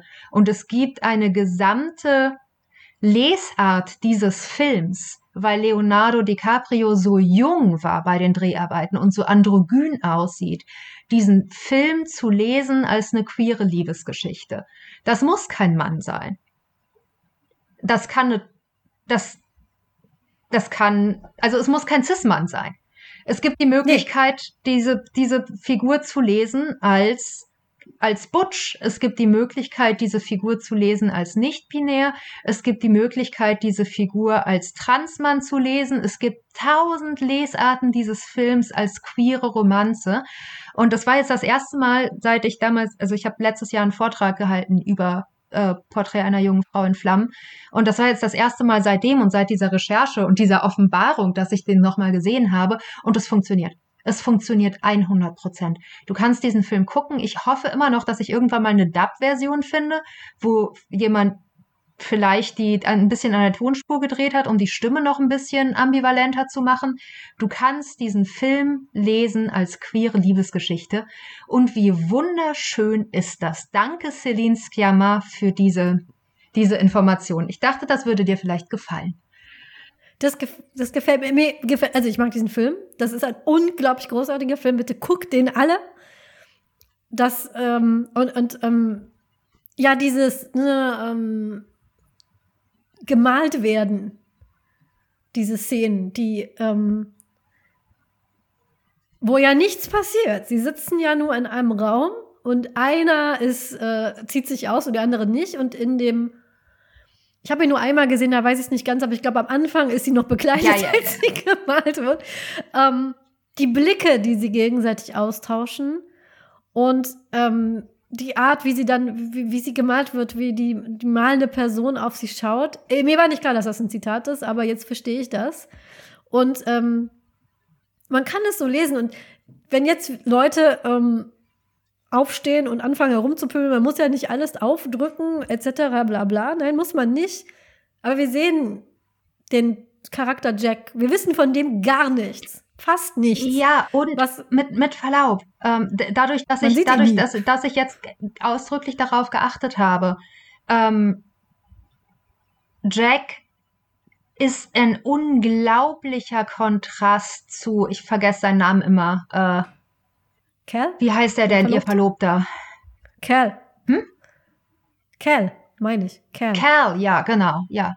Jack, Jack ist ein unglaublicher Kontra Kontrast zu Cal und Cals slicker, klassischer Männlichkeit. Äh, mit dieser halb Gentleman, aber darunter steckt ganz viel Aggressor-Sache. Ähm, Jack ist freundlich, supportive, zurückhaltend, die Art, auf die auf ihn reagiert wird. Ähm, und das, deswegen passt das auch so gut. Ähm, ist, äh, im, Nachhinein, es ist unglaublich klug. Es ist einer der klügsten Moves überhaupt von diesem Film, eine Liebesgeschichte zu machen, arm und reich, weil es dem Film mhm. die Möglichkeit gibt, beide Perspektiven auf dem Schiff zu zeigen. Und das ja, ist genau. der Aufhänger letztlich für die ganze Sache. Das ist Teil des großen Dramas. Deswegen ist das Ganze nicht einfach irgendeine Katastrophe, sondern eine, die symbolisch werden kann für grundlegende menschliche Konflikte und so. Ähm, das ist ein super Move, sorgt aber dafür, dass ähm, Jack immer auch als transgressiv gesehen wird. Jack ist auf jeden Fall der Eindringling. Die Leute reagieren auf Jack tendenziell negativ. Ähm, hm. Aus einer queeren Lesart heraus passieren also mit ihm all die Dinge, die mit einer queeren Figur auch passieren würden. Also du kannst auch diese Ablehnung umdeuten halt. Und es geht nicht darum zu sagen, das ist, wie der Film gelesen werden muss oder so, ne? Sondern nee, der Film bietet diese Lesart an. Ob das jetzt Absicht war oder nicht, sie funktioniert hervorragend. Viele einzelne Situationen äh, lassen sich genau darauf lesen und geben ihm noch eine zusätzliche Ebene von Transgression gewissermaßen. Und äh, ja, das, ich kann dir eigentlich, ich will dich eigentlich gleich wieder ins Kino schicken, aber er läuft nicht mehr. Ja. Ähm, ich empfehle dir unglaublich, schau den nächstes Mal durch diese Brille. Ähm, es ist wirklich spannend und es sorgt dafür, dass man noch mehr nachdenkt über die, über die Machtstrukturen in dem Film und darüber, was ihr ähm, geboten wird, weil Jack ist ein Vorbild für sie. Sie ja. ist, sie möchte sein wie Jack. Jack ist nicht der Typ, der sie daraus rettet. Im Nein. Sinne von, sie möchte gerne von ihm dann mit in ein neues Leben genommen werden oder so. Cal ist derjenige, der sie zu seinem Eigentum machen möchte. Ja. Ähm, aber an Jack sieht sie, ich möchte gerne so leben wie dieser Mensch. Das heißt, es ist auch, also Richtig. dementsprechend, ich bin nicht mal sicher, wie verliebt sie, und das ist, das ist das ist das Romeo und Julia Argument, ne? Dieses, oh Genau. ja, also wie sehr können die sie denn wirklich ineinander verliebt sein? Ja, also erstens ist man halt als Teenager, wenn man verliebt ist, wirklich verliebt, verliebt. Sorry, Ja. ähm, da führt kein Weg dran vorbei. Aber der viel, viel entscheidendere Punkt ist, ähm, das ist doch völlig egal. Es geht nicht, es geht nicht um ihn. Es geht überhaupt nicht um ihn. Es geht immer um sie. Nee, es geht darum, um ihn. dass in ihm immer um sieht, sie. wie sie gerne sein möchte, dass sie ein anderes Leben führen könnte und das okay wäre. Und ähm, diese Erkenntnis, dass eine Frau in einem Mann nicht ein, ein ja, also Yin-Yang-Gegensatzding sieht, Mhm. die zwei, ein, ein, eine, ein Komplementärentwurf und die müssen sich dann irgendwie ineinander oder sowas, sondern etwas, was sie auch gerne sein will. Ähm, das ist unglaublich selten in, in solchen Ja. Filmen. In Filmen. unglaublich, das zu sehen und halt irgendwie die, die Selbstverständlichkeit zu sehen, mit der es halt auch klar wird, das ist auch das Richtige. So, also Ja. es ist auch nicht, dass sie sich überschätzt, sondern wir, der ganze Punkt des Films ist ja, dass sie am Ende so lebt, dass sie diesen freien Genau. Lebensentwurf wä- wählen kann, dass sie all diese Dinge machen kann und noch mehr und erleben kann und durch die Welt reist und Schauspielerin werden kann und was nicht alles. Ähm, weil sie an ihm gesehen hat, das, was er kann, so wie er lebt, das ist möglich, also kann ich auch. Und das, äh, das ist, ähm, es fällt mir schwer, einen anderen Film mit einer Liebesgeschichte zu finden, der diese Struktur hat. Und auch da eben wieder, in dem, in dem nicht der komplementäre Gegensatz betont wird, sondern eben eher zu ihrem Vorbild wird, ähm, wird halt dieses männlich-weiblich Ding nicht so stark in den Mittelpunkt gestellt und dadurch können wir Jack eben genauso als als Butch-Lesbe lesen und es funktioniert immer noch genauso. Es, es, es, es, es geht nicht darum, dass, dass, dass Mann und Frau sind, sondern es geht um diese Genau. beiden Personen. Das, äh, ja. Ich war sehr begeistert davon. Es war sehr schön Das- zu sehen. Das ist wirklich sehr interessant. Und damit, ja, wie gesagt, wir wollen gar nicht damit sagen, so, das müsst ihr jetzt da drin lesen. Nein, aber es ist ein Film. Aber hey, ihr man so könnt es lesen- darin lesen und Ihr es ist ehrlich es. gesagt ziemlich hot. Ihr könntet es so lesen und es gibt nichts, was euch davon abhält. Man sieht Jack nie nackt. Ihr wisst nicht, was, also das ist ja gerade das, worum es geht. Immer also dieses ich meine, ich, also ich, äh, ich bin jetzt, ich bin ja nun auch wirklich, wirklich tief in der dritten hm. Feminismus, Queer-Feminismus-Welle drin und selbst Ja. wenn. Selbst oh, wenn, whatever. ja, es ist, Äh, das, das ist ja genau das, was ich, das, was, was, was ich sagen wollte, in dieser ganzen Debatte. Auch in der, und das, wie gesagt, wir, wir ziehen hier wieder eine Schleife zu unserer ersten Folge. In der ganzen ähm, transfeindlichen Debatte ist das ja, da geht es ja immer nur darum, was denn diese Leute jetzt in der Hose haben oder nicht, und dass man ein verdammtes Recht darauf hat, das zu. Nein, darum geht es nicht. Darum geht es niemandem. Da, darum geht es nur den, den, äh, den, den transfeindlichen Menschen. Die wollen Ja. das. Und anhand dessen ähm, Kinder sortieren in Schlafsäle zum Beispiel. Dieses obsessive Interesse daran, was ein Mensch in seiner Hose hat oder auch nicht.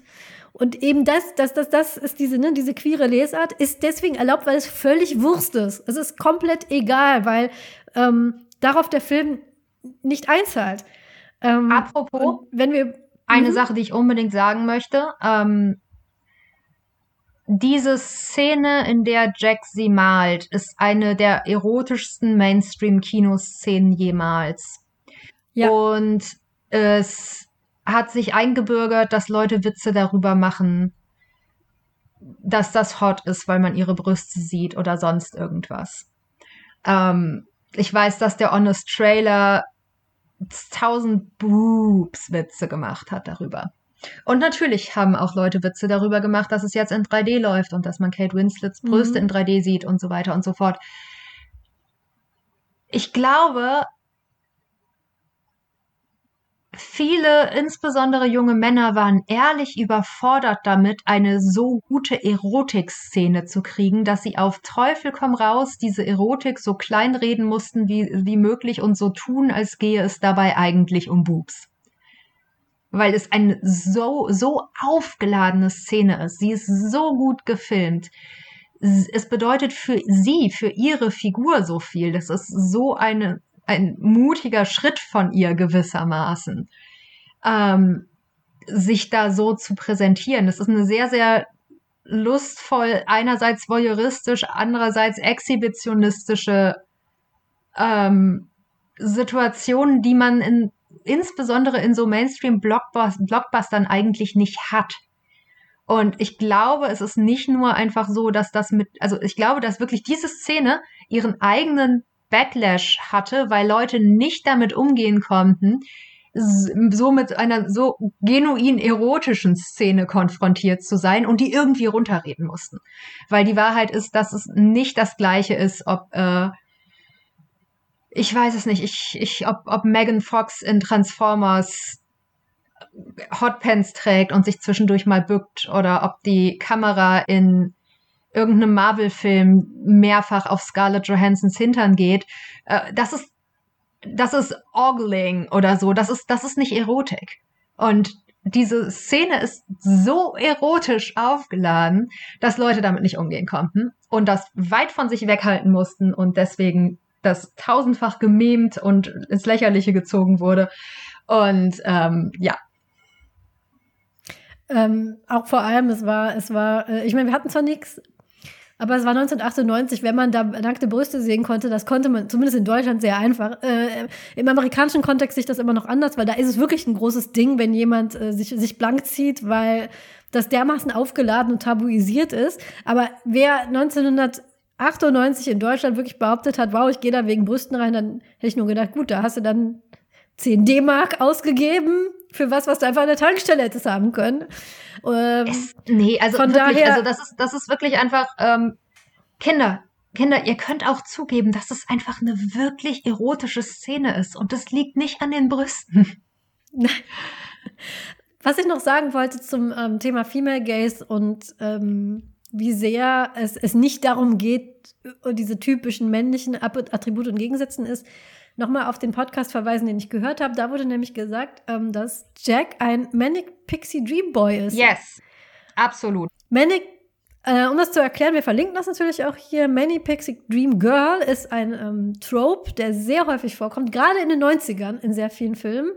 Ähm, äh, Mann trifft Frau und Mann ist gefangen in seinem 9-to-5 langweiligen Leben und dann kommt dieses, ihr werdet sie alle kennen, in, in diversen Filmen, in diversen Büchern, vielleicht auch in eurem eigenen Leben, da kommt diese ganz so erfrischend andere junge Frau, so ein bisschen verträumt, ein bisschen äh, stolpert viel, hat ähm, für diese Zeit sie, und dieses sie ist, Alter sie ist ungewöhnlich und hat viel Lebensfreude.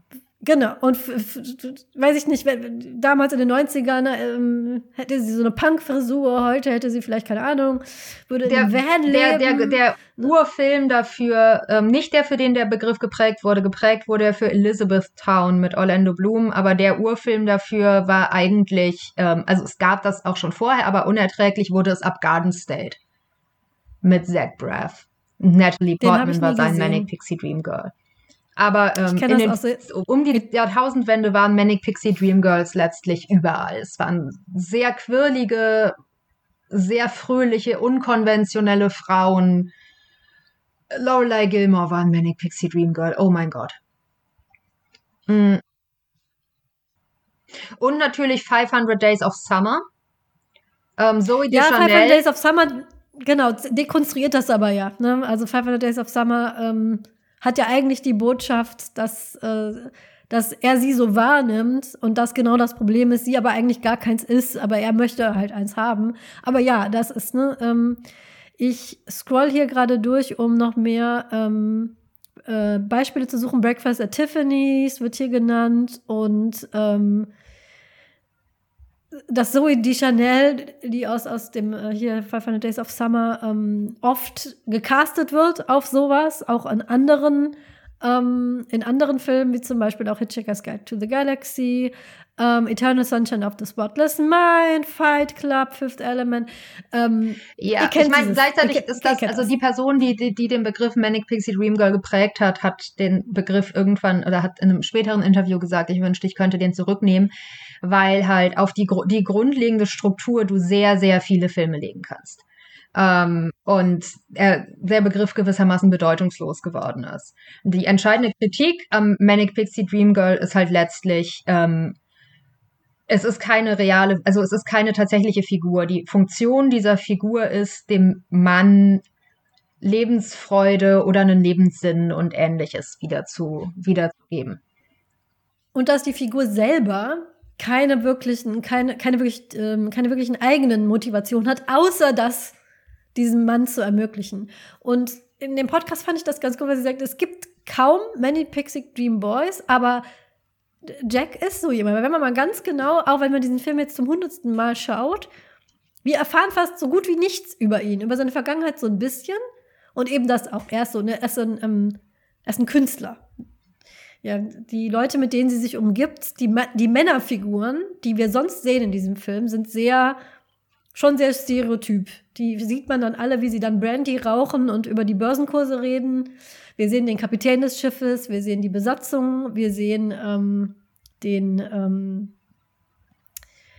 den äh, der, der, das Schiff geplant und gebaut hat. Wir sehen den gierigen Mogul, äh, der damit sein Geld verdient. Und die, die sitzen dann später alle bei Brandy und Zigarre im Raucherraum und ähm, Rose sagt es, glaube ich, und erzählen sich alle, wie, was für, was für, wie toll sie alle sind, gegenseitig. Auch das wird man kennen, so von Business Meetings vielleicht.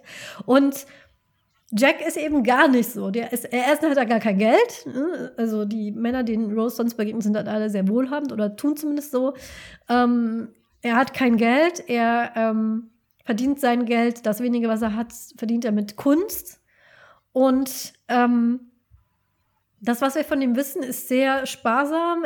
Über seine Kindheit wissen wir fast nichts. Ähm, über, äh, außer so, so ein paar Geschichten, die dann plotrelevant sind, weil er zum Beispiel weiß, wie es ist, in eiskaltem Wasser, äh, in eiskalte Wasser zu fallen, aber sonst wissen wir fast gar nichts. Wir wissen nicht, was er denn machen, machen möchte, wenn er denn da landet. Er sagt, er lebt von Tag zu Tag und guckt, was dann kommt, aber so richtig Pläne für sein Leben hat er nicht. Wir wissen kaum was über das, was, was er gerne macht. Und ähm, noch eine andere Sache ist, dass er ähm, so dieses ihr zeigt zu leben, wie das das Manic Pixie Dream Girl auch macht. Und aber in dem Fall ist es auch so, dass er das, und das hatte ich mir vorhin mal notiert bei diesem Gespräch über die Dekonstruktion von diesem, von diesem Männlichkeitsaspekt, er dekonstruiert selber so diese ähm, Genderrolle, in der sie selber gefangen ist. Er bringt ihr zum Beispiel ähm, so stereotyp männliche Sachen bei wie äh, Spucken. Ja. Oder sagt, wenn wir reiten, dann er bloß nicht im Damensitz.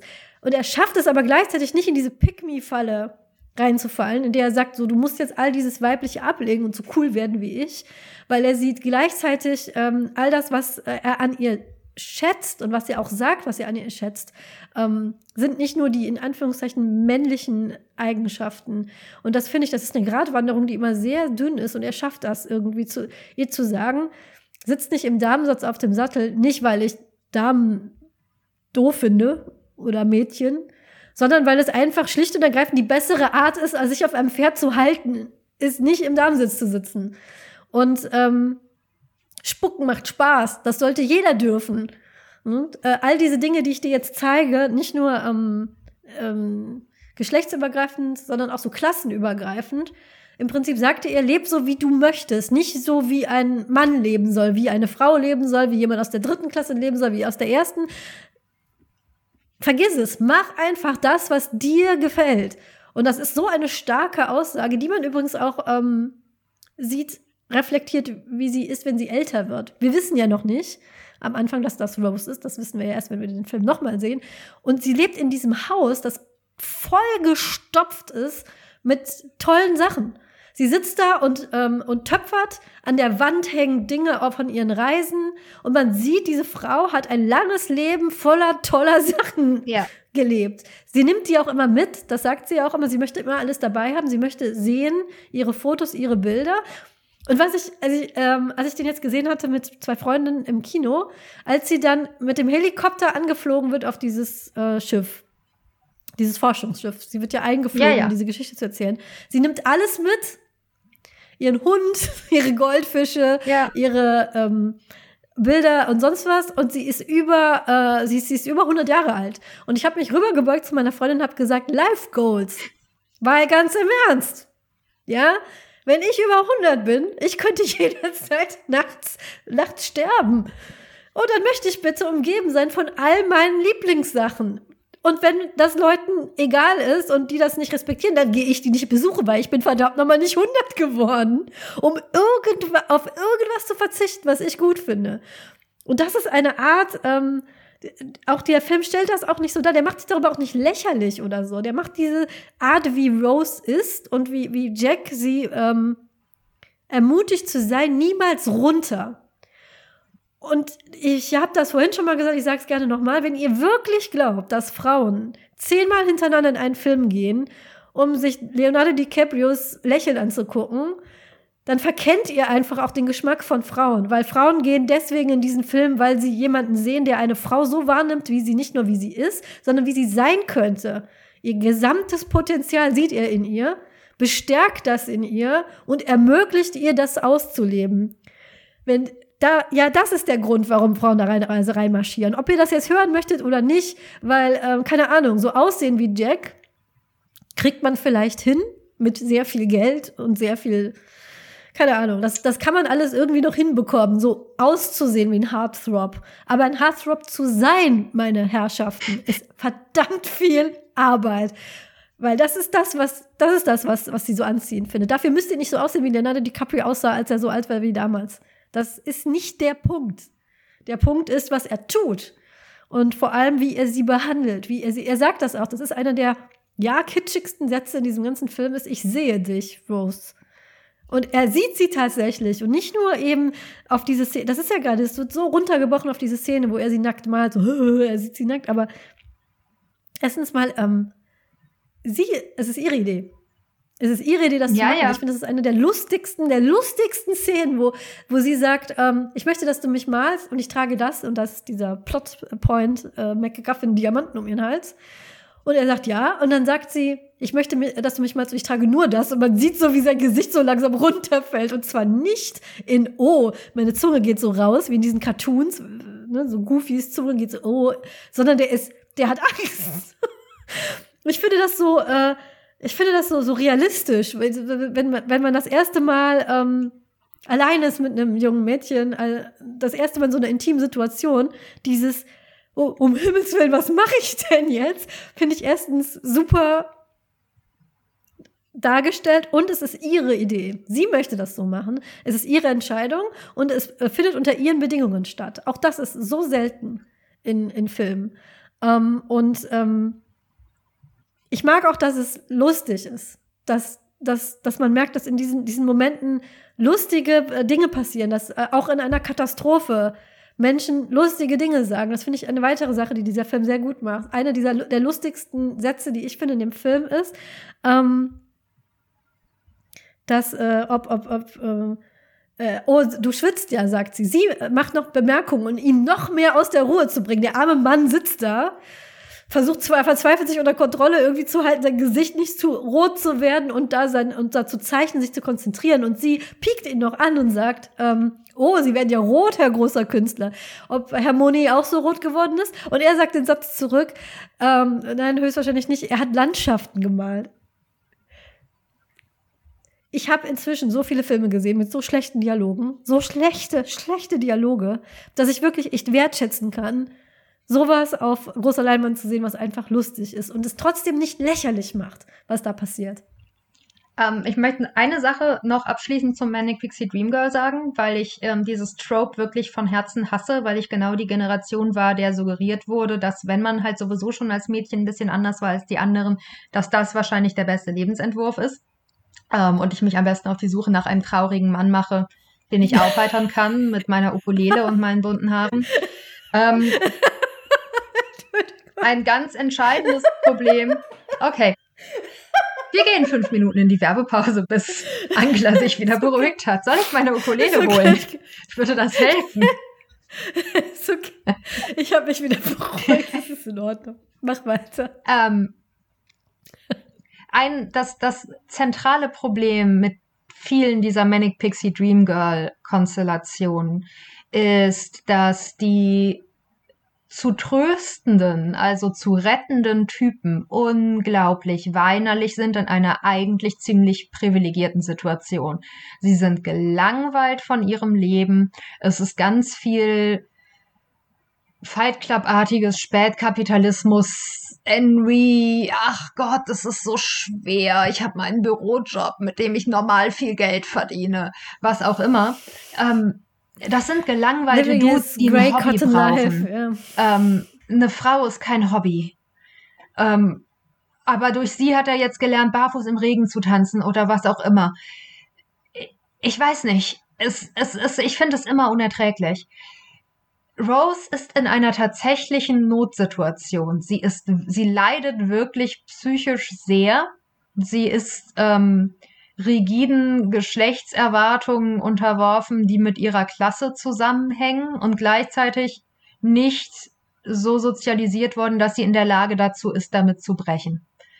Und wir sehen sehr genau, weshalb sie sich ohne diesen Katalysator nicht aus der Situation rausholen kann. Und wir sehen, also es gibt fast keinen Manic Pixie Dream Girl Film, bei dem ich nicht da sitze und mir denke, um, Therapy. Yeah, no, no, actually you need therapy. Um, sorry, das ist, nein, nein, nein, nein, du brauchst du brauchst nicht Natalie Portman und ihr Lieblingsalbum oder eine Frau mit einer Plattensammlung oder bunte Haare oder nein, Junge, du brauchst einfach eine Therapie und nochmal irgendwie so ein bisschen in dich gehen, was du denn eigentlich noch mit deinem Leben machen, machen möchtest. Vielleicht solltest du anfangen, im Tierheim auszuhelfen oder so. ähm, man sieht in, bei Rose in Titanic, wo das Problem ist. Und das lässt sich nicht wegtherapieren, weil es ein soziales Problem ist, kein psychisches Problem. Sie hat kein psychisches Problem, sie hat ein, sie hat ein soziales Problem. Und sie muss, sie braucht jemanden, der ihr hilft, aus dieser sozialen Situation auszusteigen. Und dann wird sie auch okay sein, wenn sie aus der sozialen Situation rauskommt. Und das unterscheidet halt diese Konstellation von den Standard Manic, Manic Pixie Dream Girl Situationen. Und warum? Weil, jetzt kommt hier mein letzter Hot Take dazu, ähm, wenn es in der normalen Genderverteilung wäre, müsste man am Anfang einen Mann in einer sehr problematischen bis gefährlichen sozialen Situation zeigen. Und bis heute sind Filme kaum in der Lage dazu, Männer als vulnerabel oder allgemein als Opfer darzustellen. Äh, Männer sind Opfer ihres langweiligen Bürojobs, aber sie sind nicht Opfer einer schlimmen oder bedrohlichen sozialen Situation. Und deswegen funktioniert das Manic Pixie Dream Girl Trope so rum nicht. Während es aber als Manic Pixie Dream Boy durchaus, Problem, äh, durchaus funktionieren kann, weil wir Frauenfiguren zeigen können in sozialen Situationen, die für sie bedrohlich und schlimm sind. Das heißt nicht, dass das so sein sollte. Ich möchte gerne viel mehr Männerfiguren in problematischen sozialen Situationen sehen, auch damit junge Männer lernen, dass man solchen Situationen entkommen kann, wie man mit solchen Situationen umgehen kann und so weiter und so fort. Ähm, aber ich sehe es wenig. Und ich glaube, dass das eben der Grund ist, aus dem dieses Manic Pixie Dream Girl Ding nie funktioniert, weil man sich immer denkt, ja, Junge, heul nicht. Äh, während man, und das ist ja ironischerweise was, was der Backlash offenbar gemacht hat, also zu sagen, Rose jammert so sehr, aber ähm, mhm. es ist sehr solide alles. Ich verstehe, wo das Problem ist. Und wie gesagt, das ist halt kein psychisches Problem und sie tut sich auch nicht selbst leid. Äh, der Typ ist furchtbar und gewalttätig und sie wird ihn heiraten müssen für ihre Mutter, die sie unter Druck setzt. Also, nee. Genau, mehr, mehrere Punkte dazu. Ich muss jetzt die ganze Zeit an den, ähm, ich habe den Film nie gesehen, zu dem er gehört. Ich glaube, es ist Chicago, die neue Version, die neue Verfilmung von Chicago gewesen. Neu, ist in den 90ern gewesen. Aber damals war das so ein, so ein großes Ding. Lady, Lady Marmalade, ähm, von Christina Aguilera, war damals eine Neuauflage. Moulin Rouge. Song gab's schon. Moulin Rouge. Moulin Rouge, nicht Chicago. Oh, Moulin ja. Rouge, dazu gehört er. Beide nicht gesehen. Muss ich beide wohl nochmal schauen. Chicago und Moulin Rouge, beide nicht gesehen, aber es gehörte zu Moulin Rouge. Ich weiß nicht, worum es in diesem Film geht. Aber ich kenne das Lied, weil das überall war. Und eine Textzeile daraus ist, uh, now he's back home doing 9 to 5. He's living the Graveland life. Und anscheinend ist das also auch so ein Typ, ne? So, ach, jetzt hat er die tolle Lady Marmalade getroffen und jetzt muss er wieder in seinem grauen Anzug 9 to 5 arbeiten. Ja, genau, in seinem schlimmen, bezahlten Bürojob ohne körperliche Arbeit an einem Schreibtisch unter einem Dach. Das ist nicht, äh, worum es in dem Film geht. Nein, Nein, ist es nicht? Okay, gut. Aber äh, ich Irgendwann reden wir mal über den Film. Das ist nämlich einer, das ist wirklich ein Guilty Pleasure Film von mir.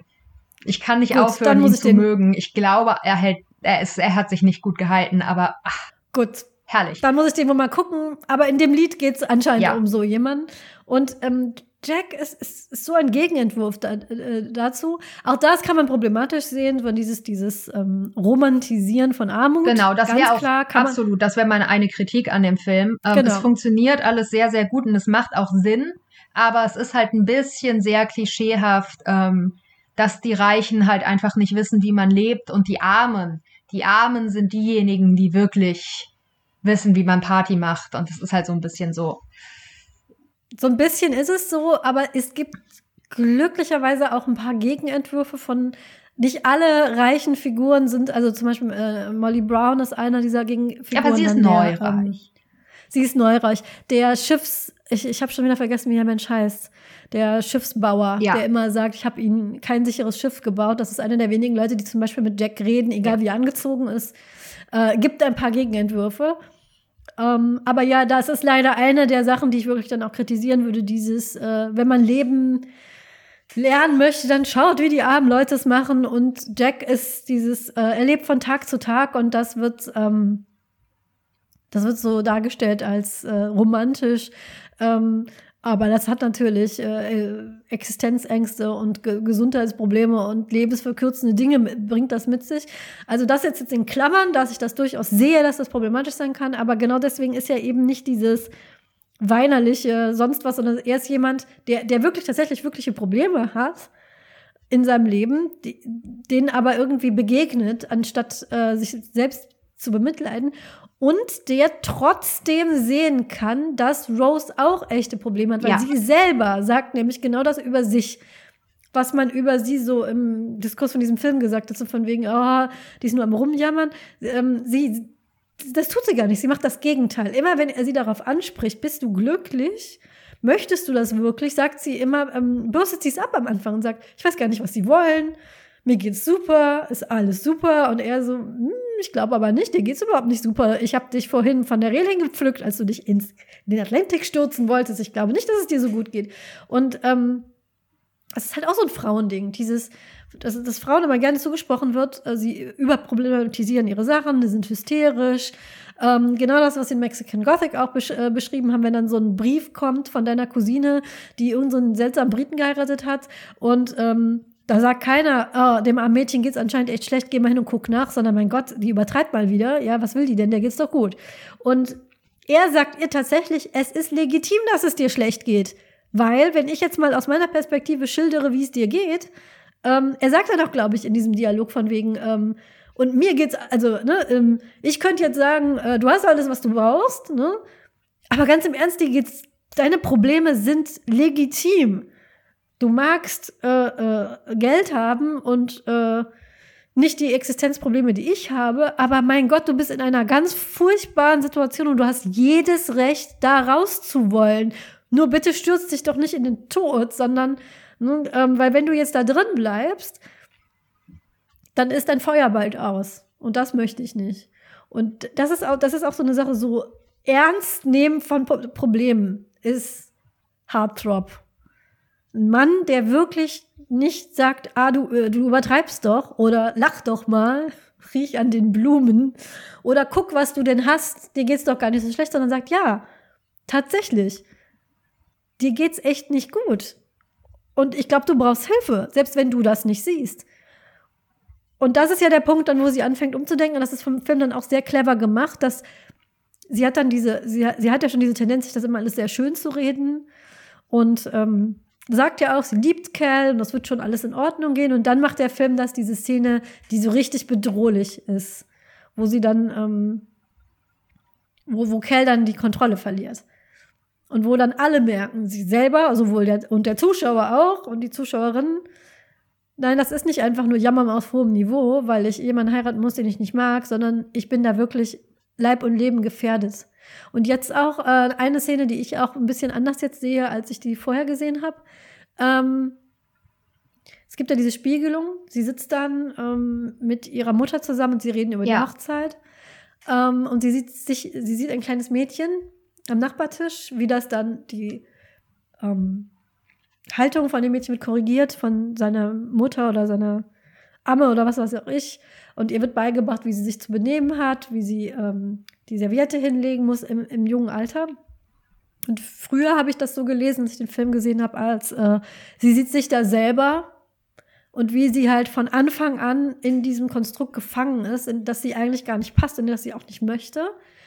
Jetzt sehe ich das äh, äh, auch als, ich werde heiraten. Und dieser Mann, der wird Kinder von mir ja. haben wollen. Und dann geht das ja alles von, äh, dann geht das ja alles von vorne los. Und dann setze ich die nächste Generation in diese Welt, die so aufwachsen ja. muss. Und ähm, das, das sind alles äh, äh, Dinge, über die sich ähm, äh, Jack keine Gedanken machen muss und er deswegen ähm, äh, echt anerkennen kann, dass sie in dieser Situation und da raus muss und ihr das sogar noch bewusster macht als sie, weil sie in diesem sehr frauentypischen Ding gefangen ist, dass man sich das erstmal klein, selber kleinredet, weil die ganze Welt redet einem die eigenen Probleme und Gefühle klein und dann fällt man selber an diese Rolle, dass man irgendwann sagt, ist ja gar nicht so schlimm. Und ähm, das ist auch so, dass das machen 90er, haben 90er Filme, das machen ja heute die Filme schon kaum und äh, das ist mir dieses Mal wirklich sehr positiv aufgefallen, dass man ihre Probleme wirklich sieht. Und das ist halt dieses von wegen, oh, das würde nicht funktionieren und die Liebesgeschichte könnte man weglassen. Das ist ja nicht nur eine Liebesgeschichte, Leute. Es geht um, um, um eine Frau, die in ein Leben äh, gezwungen wird, ähm, was sie nicht haben will und daraus ausbricht und die, äh, die das auch aktiv macht. Und das ist noch, das ist noch einer der großen Punkte, die ich jetzt gesehen habe, als ich nochmal gesehen habe, wie aktiv diese Figur sein darf. Rose ist eines, und das habe ich festgestellt, eines meiner liebsten Final Girls. Weil dieser Film ist auch ein Horrorfilm, darüber reden wir vielleicht mal ein anderes Mal. Er hat super viele Sachen, die Horrorfilme machen, ist mir aufgefallen. Diese Geräusche, die, der hat Jumpscares. Ja. Der hat diese Atmosphäre, als dieses Schiff versinkt ähm, die Geräusche, die das macht, ist wie von so einem riesigen Monster, was so seine letzten Todes äh, das, das Wasser jagt aus die Leute durch den Gang.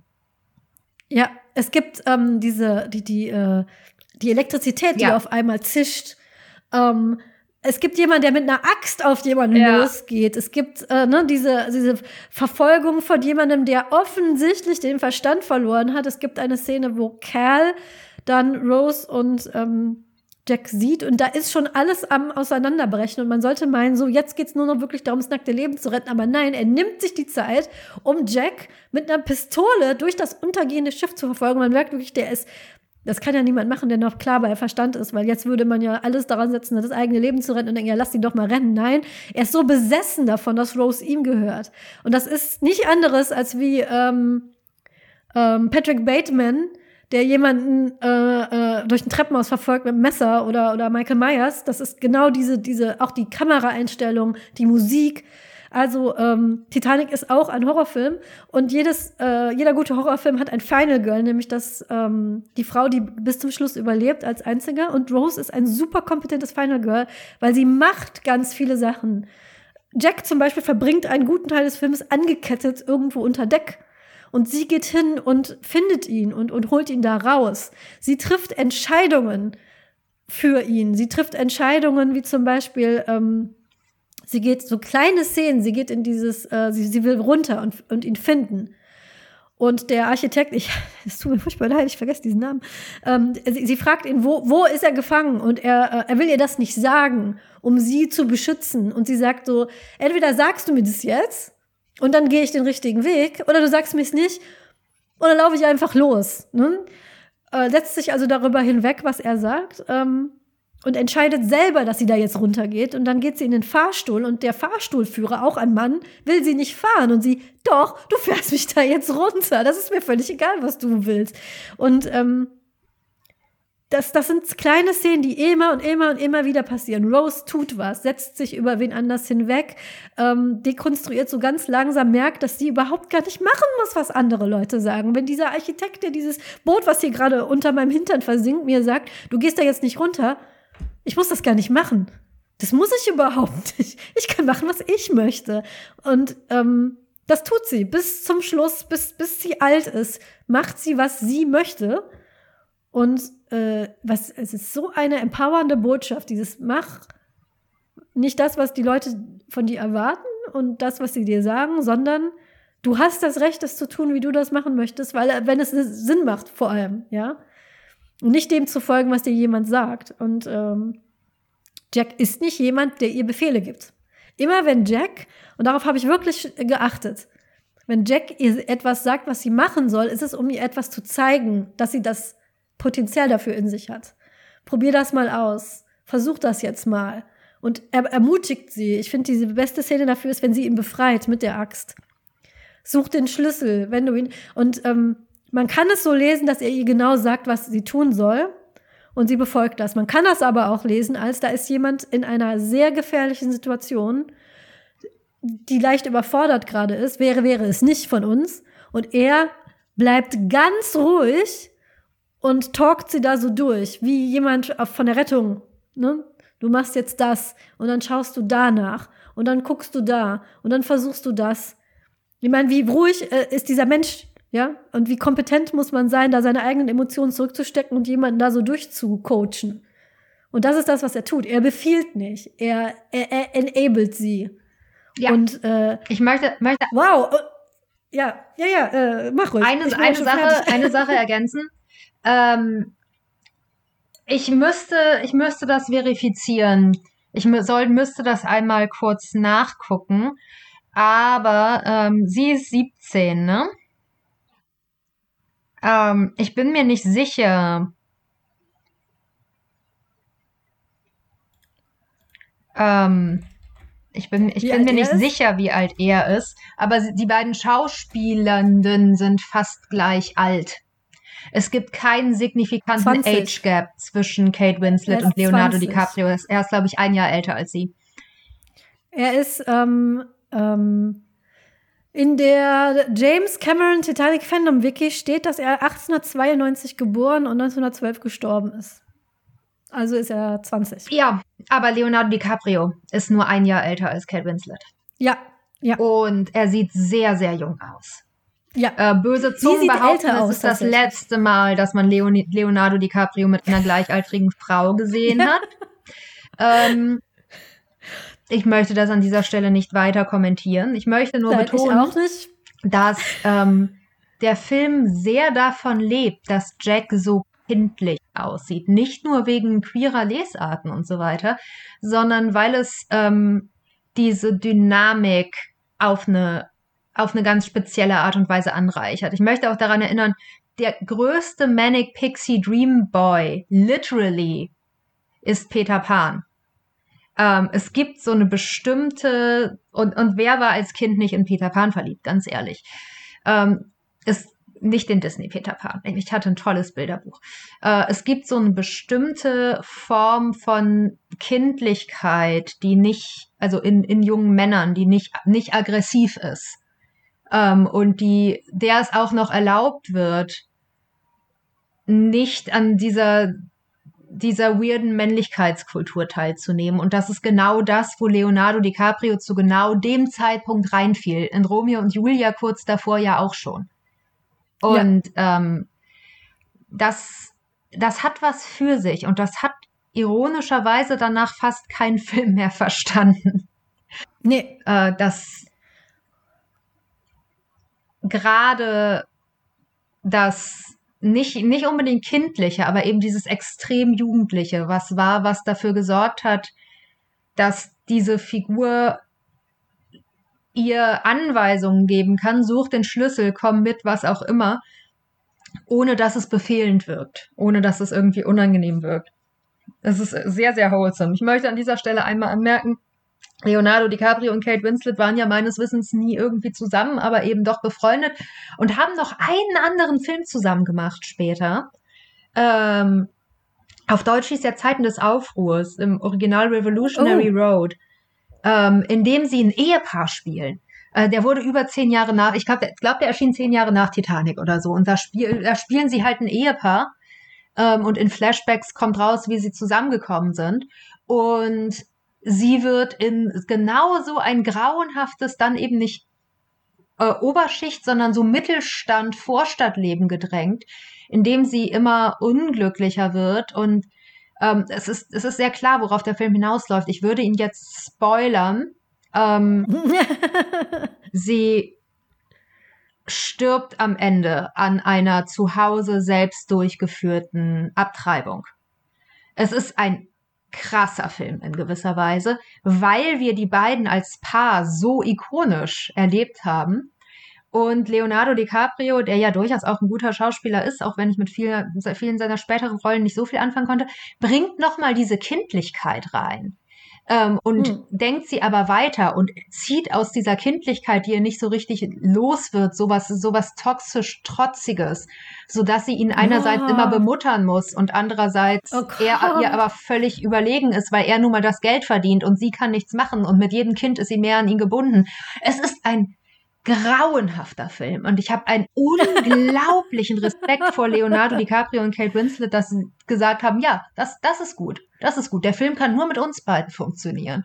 Aber dann funktioniert er richtig gut. Also den empfehle ich dir sehr für, ähm, wenn du mal in der Stimmung dafür bist. Weil er, also es ist wirklich eine gute Film. Studie darüber, wie eben diese Dynamik auch kippen kann. Ähm, das, das ist sehr interessant. Was ich auch interessant finde, ist dieses Boyish. Weil ich bin jetzt die ganze Zeit so durchgegangen, welche, welche Liebesfilme habe ich denn geguckt und welche fand ich gut, die teils gut, teils schlecht gealtert sind. Was wer mir noch eingefallen ist, ist Hugh Grant, der ja auch dieses, dieser boyish British Charm, ne? So ein bisschen ja. jungen, jungenhaft mäßig hat der ja im Prinzip durch die ganzen 90er, hat der ja eine Karriere draus gemacht.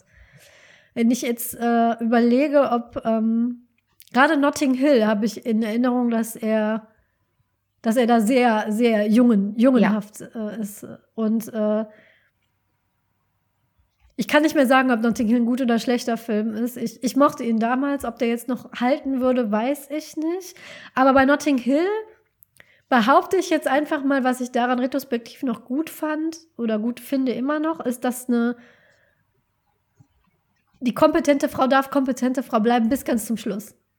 Das Ende, also ich, ich setze mich jedes Mal total in die Nässe, weil ich diesen Film ewig nicht gesehen habe und ganz viele problematische Szenen jetzt nicht mehr in Erinnerung habe, aber das Ende, das Ende habe ich in Erinnerung, als das ist irgendwie bei mir geblieben, als dass er ähm, diese, diese, dieser zusammengeschnittene Cut von wie dann ihre Zukunft aussieht und die Limousine rollt an vor dem roten Teppich und erst steigt sie aus in einem unfassbar tollen Glitzerkleid und wird belagert von ähm, Paparazzi, die sie abfotografieren und dann dreht sie sich nach hinten und zieht ihn so aus der Limousine raus und er steht da so leicht verlegen, aber er sieht nicht genervt oder trotzig oder neidisch oder so aus, sondern einfach so, ich bin jetzt hier, äh, geht aber eigentlich um, hier ist meine Frau. Äh, mir ist völlig klar, dass das hier um sie geht. Aber ich bin, ich bin, ich bin trotzdem hier einfach, weil, weil das, weil das so ist. Es ist okay. Fotografiert die ruhig. Ne? Ich bin dann mal hier hinten. Und das, äh, das, das fand ich gut. Ne? Ihr wird von wegen nicht dieses ganz viele Filme enden dann nämlich damit, dass sie dann alles für ihn aufgibt. Und ähm, das fordert dieser Film nicht ein. Der endet damit, dass sie kann immer noch ein Star sein. Und der ist jetzt halt mit einem Buchhändler verheiratet, der Star. Und der Buchhändler macht das gar nicht, weil der Buchhändler will eigentlich nur im Park sitzen, seine Bücher lesen, ihre Hand halten. Und wenn die auf dem roten Teppich marschiert, dann ist er da hinten und äh, cheert. Ne? Und, äh, und, und äh, ist, ist, ist, äh, ist ihr größter Fan immer noch. Und äh, das, das, so Momente bleiben dann. Und ähm, bei Jack ist es halt auch so, äh, ich glaube, er weiß, dass er stirbt, relativ früh. Wenn man sich diesen Film nochmal und nochmal und nochmal anschaut, dann gibt es so einen Moment am Schluss mit dieser Tür, wo es ja oh Gott, was wurde wir das werden jetzt über diese Tür sprechen, nicht wahr? Wir reden jetzt, wir über, reden diese jetzt Tür. über die Tür. Wir reden über die Tür. Was wurde da nicht drüber? Es gibt eine, James Cameron hat eine, äh, äh ich weiß gar nicht, ich glaube, er hat irgendwie, er hat sie entweder einen Auftrag gegeben oder so, aber er war, er ist irgendwie wirklich so genervt von diesem Türdiskurs gewesen, dass er äh, Wissenschaftler darauf angesetzt hat. Ich weiß nicht, ob es dazu geführt hat, dass es eine Mythbusters-Folge darüber gibt, aber es gibt eine Mythbusters-Folge über diese Tür.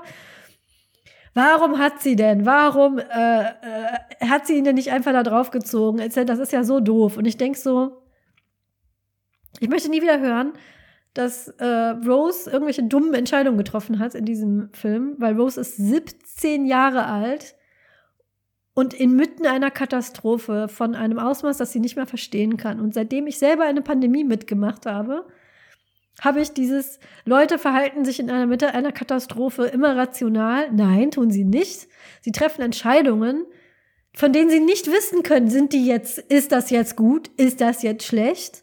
Und man sollte niemals Menschen daran beurteilen, wie sie in so einem Moment reagieren, weil erst im Nachhinein wird man wissen, ob es richtig war. Ich war eine Zeit lang der festen Überzeugung, dass es eine total gute Idee war, äh, Spielplätze äh, zuzusperren. Bin ich heute nicht mehr, ja.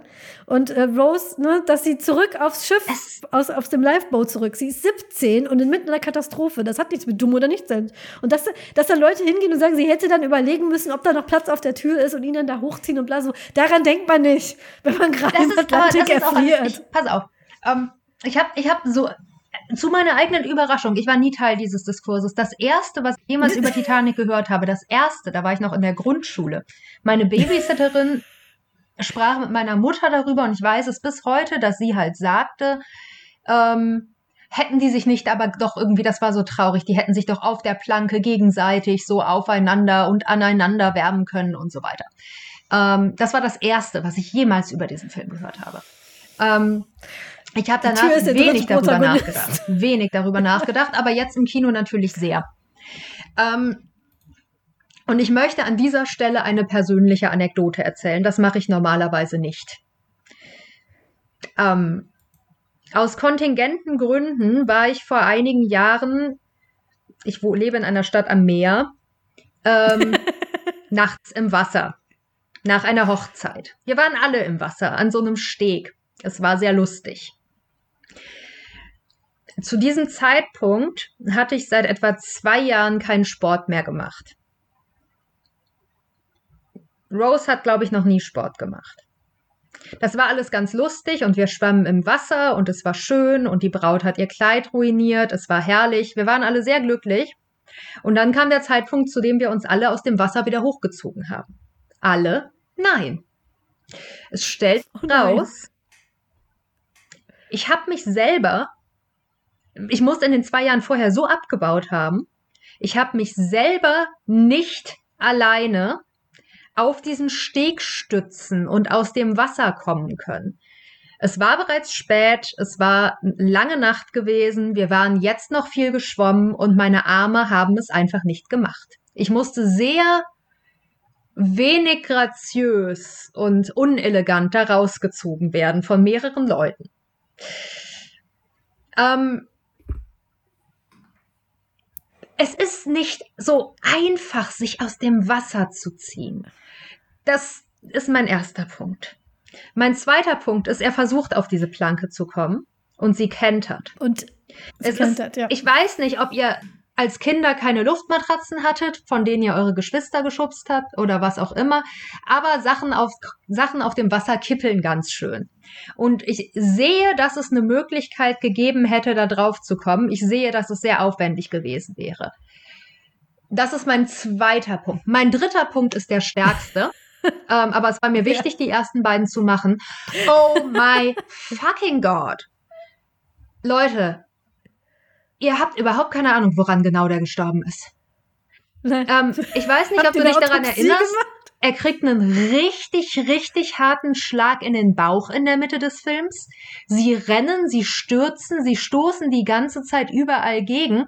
Äh, es ist ja, also ich weiß, wir sind das natürlich aus Actionfilmen gewohnt, dass das nichts macht und aus Videospielen gewohnt, dass man dann Trank trinkt und das ist wieder weg. Aber es geht zu dem Zeitpunkt schon eine ganze Weile. Ich Und? behaupte, wenn sie ihn auf die Planke gezogen hätte, wäre er trotzdem gestorben. Es liegt nicht daran, dass sie auf der Planke, also es liegt auch daran natürlich, das Wasser zieht ganz schön viel Energie. Aber das ist nicht der einzige Punkt. Der ist zu dem Zeitpunkt schon einigermaßen beschädigt. So, wir wissen nicht, was er für innere Blutungen hat. Wir wissen nicht, wie viele seiner Rippen kaputt sind. Ähm, es gibt so viele Möglichkeiten, auf die, was er sich alles zugezogen haben kann in der Zeit vorher.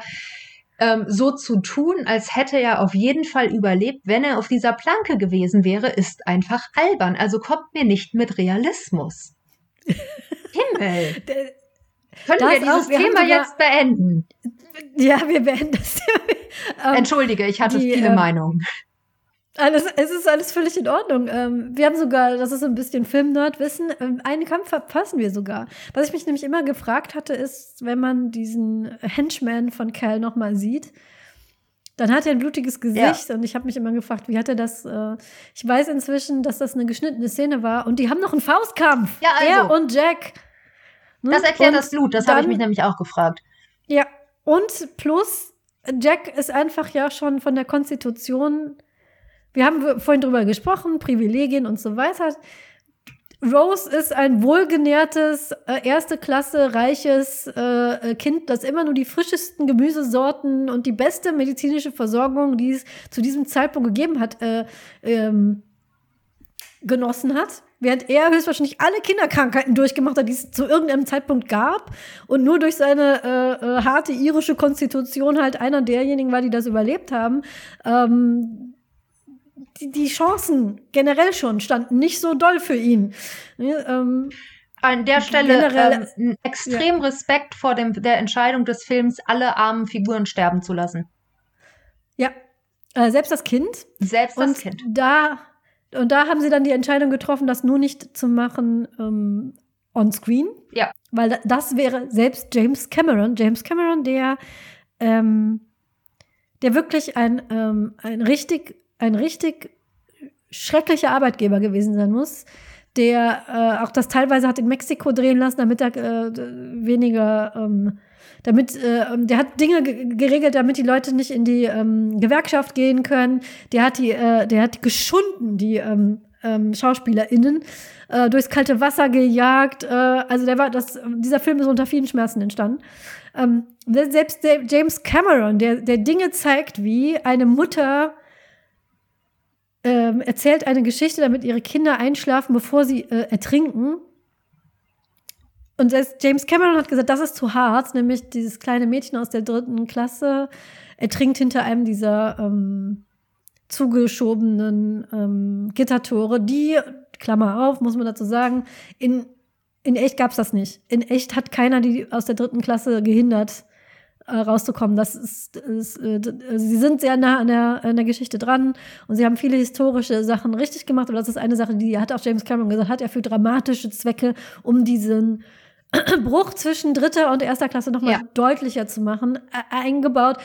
So brutal waren die Leute auf der Titanic aber nicht. Also die durften sich schon frei bewegen und alles. Aber es ist, wenn man sich die ähm, Statistiken anschaut, ähm, haben, sind sehr viele, sehr viel mehr Leute aus der dritten Klasse gestorben als aus der ersten. Aber es haben insgesamt, dieses Männer, äh, Frauen und Kinder zuerst hat funktioniert. Es haben mehr Frauen und Kinder aus der dritten Klasse überlebt als Männer aus der ersten. Also das hat funktioniert. Aber ja, ähm, er hat sie alle sterben lassen, alle, ähm, alle, ähm, alle armen ProtagonistInnen, die wir gesehen haben. Eine Ausnahme ist das Kind, was Cal rettet, weil das wäre, glaube ich, auch zu brutal gewesen, dass er dieses. Ich bin aber nicht äh, sicher, ob das nachher noch an Bord ist. Da habe ich nämlich extra versucht. Ja, das, ist, ist es das? Okay, das ist ja tröstlich. Man sieht es auf der Carpathia ja, ja, später. Ja. Ähm, und ähm, alle ähm, ProtagonistInnen, die wir sehen und die eine Sprechrolle haben, ertrinken tatsächlich. Das ist so. Und das ist also, äh, war, war ja auch so im, im, im bei dem echten Unglück. Du hattest eine Signi, also äh, äh, eine, die schlechteste Chance, die du hattest, war, wenn du ein Mann in der dritten Klasse ja. warst. Damit waren deine Überlebenschancen so gut wie nicht da. Ähm, und die beste Chance hattest du als Frau aus der ersten Klasse. Das ist äh, eine, das ist einfach die Wahrheit. Und ähm, erstens das und zweitens, ich finde auch, diese Diskussion geht daran vorbei, dass Jack dramatisch sterben musste damit dieser Film funktioniert, damit der so gut ist, wie ja. er ist. Ich habe damals null damit gerechnet, weil in den 90ern hattest du Happy Ends. Das war einfach so. Du hast kitschige Happy Ends gehabt, äh, gehabt ja. Und dass äh, ein Film den Mut hatte, seinen Protagonisten sterben zu lassen, war damals sehr selten. Und je mehr ich darüber nachgedacht habe, musste das so sein, weil Rose ähm, musste ja tatsächlich äh, frei bestimmt sein. Und das konnte sie nur, indem sie das Final Girl, ein, äh, ein echtes Final Girl ist. Ja. Und ein echtes Final Girl ist ein Final Girl, was am Schluss als letzte überlebt. Und da darf dann kein Jack noch da sein. Und ähm, so in der Art und Weise hat sie ja auch, sie hat ihm dieses Versprechen ja gegeben, dass sie ähm, alles macht und alles ausprobiert Und ich glaube nicht, dass das gehalten hätte, hätte er gelebt. Dann wären sie einfach nur ein Pärchen gewesen, das sich irgendwann vielleicht zerstritten hätte und hätten ihr normales Pärchenleben gelebt irgendwann. Und so konnte sie quasi diese glorifizierte Version von ihm äh, existierte ja nur. Was sie ja auch sagt, ganz am Schluss, sie hat ihn ja für sich behalten, bis zum Schluss ihres Ja. Lebens. Sie sagt, er existierte nur in meiner Erinnerung. Dann nicht mehr, weil sie hat es ja, keine Ahnung, 18 Leuten auf Sch- Schiff dann erzählt. Aber sie hatte die bewusste Entscheidung getroffen, niemandem etwas davon zu sagen. Klar, am Anfang auch, damit die Familie von Kelsey nicht findet, aber irgendwann, der war ja irgendwann, das ist ja auch so, ne, sie erzählt ja auch, der hat sich ja äh, erschossen Ja, ja. nach dem Börsencrash. Spätestens dann hätte sie ja auch, um ein einfacheres Leben zu haben, hervortreten können und sagen so, hey, äh, übrigens, ich bin eigentlich, ne, und ich, äh, mir gehört dieses Erbe. Hat sie aber nicht. Sie hat sich bewusst entschlossen, niemandem zu erzählen von Jack. Und ich glaube, das war für sie auch eine Art und Weise, damit dann eben nicht jemand losgeht und rumforscht und sie vielleicht herausfindet, dass das, äh, dass seine Familie ganz furchtbare Menschen sind oder so oder irgendein kleines Detail über ihn erfahren hätte, was sie gar nicht wissen wollte, sondern sie hat sich, glaube ich, bewusst dafür entschieden, diese ähm, glorifizierte äh, Version von ihm zu konservieren und, äh, und die sich vor Augen zu halten, um dieses Leben zu leben, was sie dann gelebt hat. Das ist wie diese Sommerromanzen, die man so kennt aus den Ferien. Man will gar nicht, dass der anruft, wenn man wieder zu Hause ist. Sind wir uns mal ganz, ganz, Ja. mal ganz ehrlich, wollen wir gar nicht. Das, das sind, das sind diese Romanzen mit einem Eisverkäufer in Lorette Mar, die bleiben da. Die überleben nicht, wenn der Eisverkäufer sich ins Flugzeug setzt und einen in Bielefeld besucht, ja. Das braucht man, diese Geschichten, diese glorifizierten Menschen braucht man. Ähm, und ich glaube, das ist ganz bewusst so entschieden worden, dass er so eine Person sein durfte, indem er dann, ähm ich musste jetzt ganz bescheuert an eine Produktbeschreibung von einem, ähm, von einem Insektenbekämpfungsmittel denken. Du wirst gleich verstehen, warum. Ähm, es gibt diese Lebensmittelmotten, die man einfach nicht los wird, ne, die, äh, weil die in die kleinsten Ritzen ihre Eier legen. Eine äh, natürliche Bekämpfungsmaßnahme dagegen sind andere Schädlinge. Die sind winzig, winzig klein, die heißen Schlupfwespen. Ähm, die sind nur so klein wie so ein Punkt, den man mit einem Stift macht. Und die, ähm, die äh, suchen diese Nester und die Eier von den Lebensmittelmotten. Und ähm, das sind so Parasiten. Die gehen dann an die Eier und dann werden da weitere Schlupfwespen ausgebrütet und nicht die, und nicht die Motten. Und äh, ein Hersteller von diesen ähm, Karten, wo dann die Eier von den Schlupfwespen drauf sind, ich habe die schon mehrfach benutzt, die sind wirklich sehr gut, also äh, hier Empfehlung, schreibt äh, in einer Beschreibung von wegen, äh, oder es war, glaube ich, ein Artikel irgendwo, der diese Technik beschrieb, als sie noch recht neu war. Und wenn sie dann ihre Arbeit getan haben, ähm, versterben sie, weil sie so klein sind, ähm, versterben sie und gesellen sich diskret zum Hausstaub. Wer auch immer das geschrieben hat. Und das, so ist er. Er, er gesellt sich diskret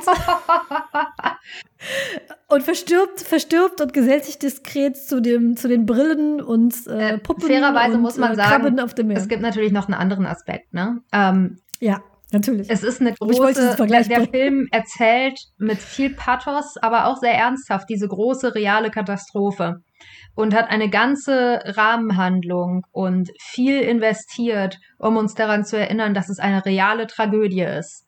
Es ist nicht Armageddon mit Bruce Willis, es ist eine reale, traurige Geschichte ähm, mit real existierenden Menschen, die reale Auswirkungen hatte und so weiter und so fort.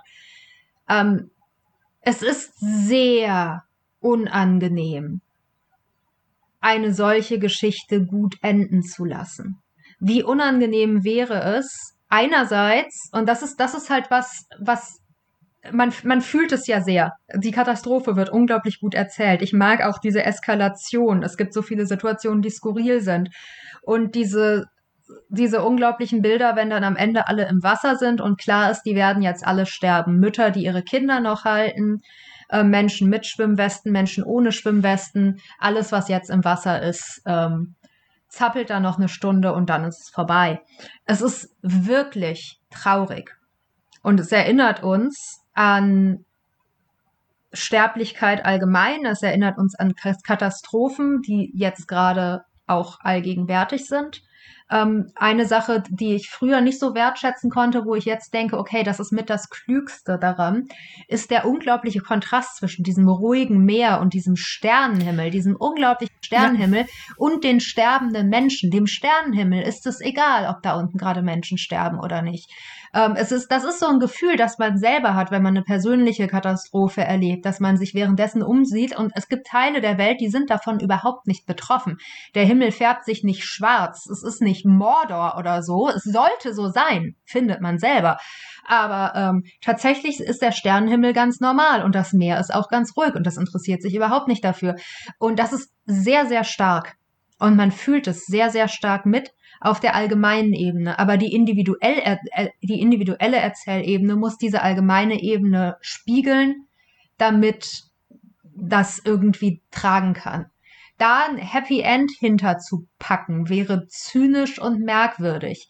Es war eine Tragödie, also brauchen wir auch ein tragisches Ende. Das genau den Bruch darin hat, dass sie eben dadurch zu sich kommt und das ist gut, so dass wir da auch was mitnehmen und My Heart Will Go On und so weiter und so fort. Aber es muss schon traurig sein. Anders geht es nicht. Und es ist mir sehr bewusst, weil ich ähm, tatsächlich mal ein Seminar zum Thema Meeresdarstellung und Schiffbruch hatte und es schlicht nicht die einzige Titanic- oder Schiffbruch-Adaption ist, die ich gesehen habe. Ja, natürlich nicht. Ja. Und ähm, es funktioniert nicht, wenn das, wenn es gut ausgeht. Es funktioniert ja. einfach nicht. Es fühlt sich immer irgendwie falsch an. Dann ist es nämlich wirklich so, wie ich als edgy Teenager gesagt habe, dass diese Liebesgeschichte das irgendwie überschattet. Aber die Liebesgeschichte spiegelt es. Es gibt eine allgemeine Tragödie und es gibt eine besondere Tragödie und die beiden sind parallel. Ähm, das muss man aber auch machen. Ja, das muss man machen. Ähm, wenige haben den Mut dazu. Ich habe neulich auch ein ähm, Videospiel gespielt, was diese recht mutige Entscheidung zu Ende getroffen hat. Und da ist mir aufgefallen, wie wenig Videospiele das wirklich machen. Und die, die es machen, sind mir am meisten im Gedächtnis geblieben, was natürlich jetzt hier total spoilen würde, deswegen sage ich nicht welches. Dieses ähm, Kontrast von, ähm, wollte ich nochmal äh, sagen, ist mir auch aufgefallen. Was mir diesmal nämlich aufgefallen ist, ist, als die einmal wird zurückgezoomt und man sieht dieses Schiff auf diesem auf dem Ozean und dann schießt das diese ähm, Leuchtrakete ab, Signalrakete ja. und die ist winzig ja. klein. Es macht so piu und nichts folgt. Es ist einfach, also diese, äh, äh, das ist ja auch eine dieser ganz großen Themen, die dieser Film ausmacht, die Hybris, ja. dass man die Natur irgendwie äh, äh, unter sich äh, zwingen könnte, was wir ja auch gerade alle leben, weil unser aller Leben wurde von einer, ähm, von einem mikroskopisch kleinen Lebewesen, ich weiß nicht, ob Viren als Lebewesen gelten, aber von etwas wie mikroskopisch kleinem komplett überworfen, der, der ganze Erdball. Äh, die letzten zwei, drei Jahre. Ne? Und diese, diese Hybris, dass man, dass die losgezogen sind und meinen, äh, das ist unsinkbar und wir schaffen das und ist ja bloß das Meer und äh, immer wieder gezeigt wird, wie gigantisch groß das Meer ist. Auch ähm, so fängt der Film übrigens auch an, wenn sie runtergehen in diesem U-Boot, dass ähm, dieser bärtige ähm, ähm, Comic Relief äh, U-Boot-Mensch, auch dessen Namen weiß ich nicht, ist genau nämlich der, Gegenentwurf. Dessen erster, mit der erste Satz ist nämlich, diese Glasscheibe ist neun Zentimeter dick und das ist alles, was uns vom sicheren Tod trennt. Wenn die durchgeht, sind ja. wir durch.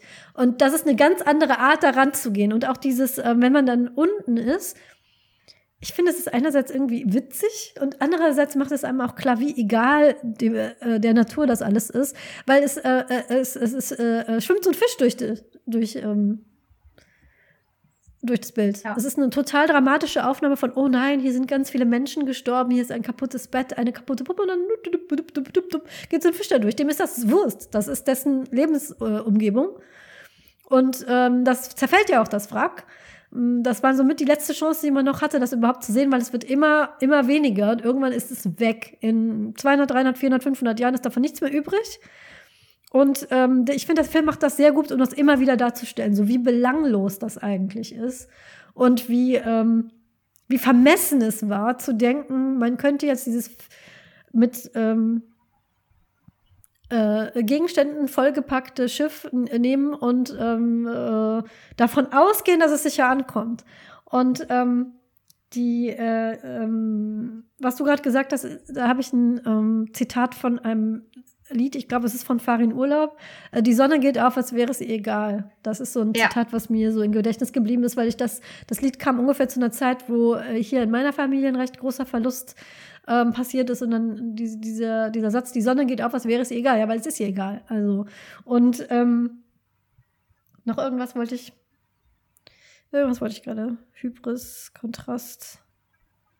Äh, habe ich vergessen. Fällt mir vielleicht später ein, aber wenn, ist es auch nicht so wichtig. Ich habe ähm, noch, ich habe eine Sache, über die ich gerne noch mhm. unbedingt reden möchte. Ähm, mhm. Ich meine, was wir offensichtlich ausgespart haben, sind die Effekte, ne, die aufwendigen Dreharbeiten. Das ist tausendfach besprochen worden. Sie sind weiterhin sehr gut. Ähm, der Film brauchte kein 3D. Es hat ihm jetzt auch nicht so sehr geschadet, aber es war auch nicht, auch nicht nötig. Ähm, die Überblenden sind sehr langsam. Und ähm, das funktioniert mit 3D nicht. Äh, das würde ich, das ist das Einzige, was ich dazu zu sagen habe. Ähm, diese eine Überblende hatte ich vergessen. Ähm, die wird zu wenig gehypt, meiner Meinung nach. Wenn die beiden da vorne am äh, ganz, ganz vorne auf dem Schiff stehen und es gibt eine Überblende zu dem Wrack und für einen Moment stehen ja. die beiden auf dem Wrack. Die Powerful, großartig. Das ja, ist so ein eine Lieblingsszenen. 90er Klischee, großartiges. Ich war begeistert. Ich, ich war einfach begeistert. Ähm, ich hatte vergessen, dass ja. das drin ist. Das war wunderschön, hat leider auf 3D auch nicht geklappt.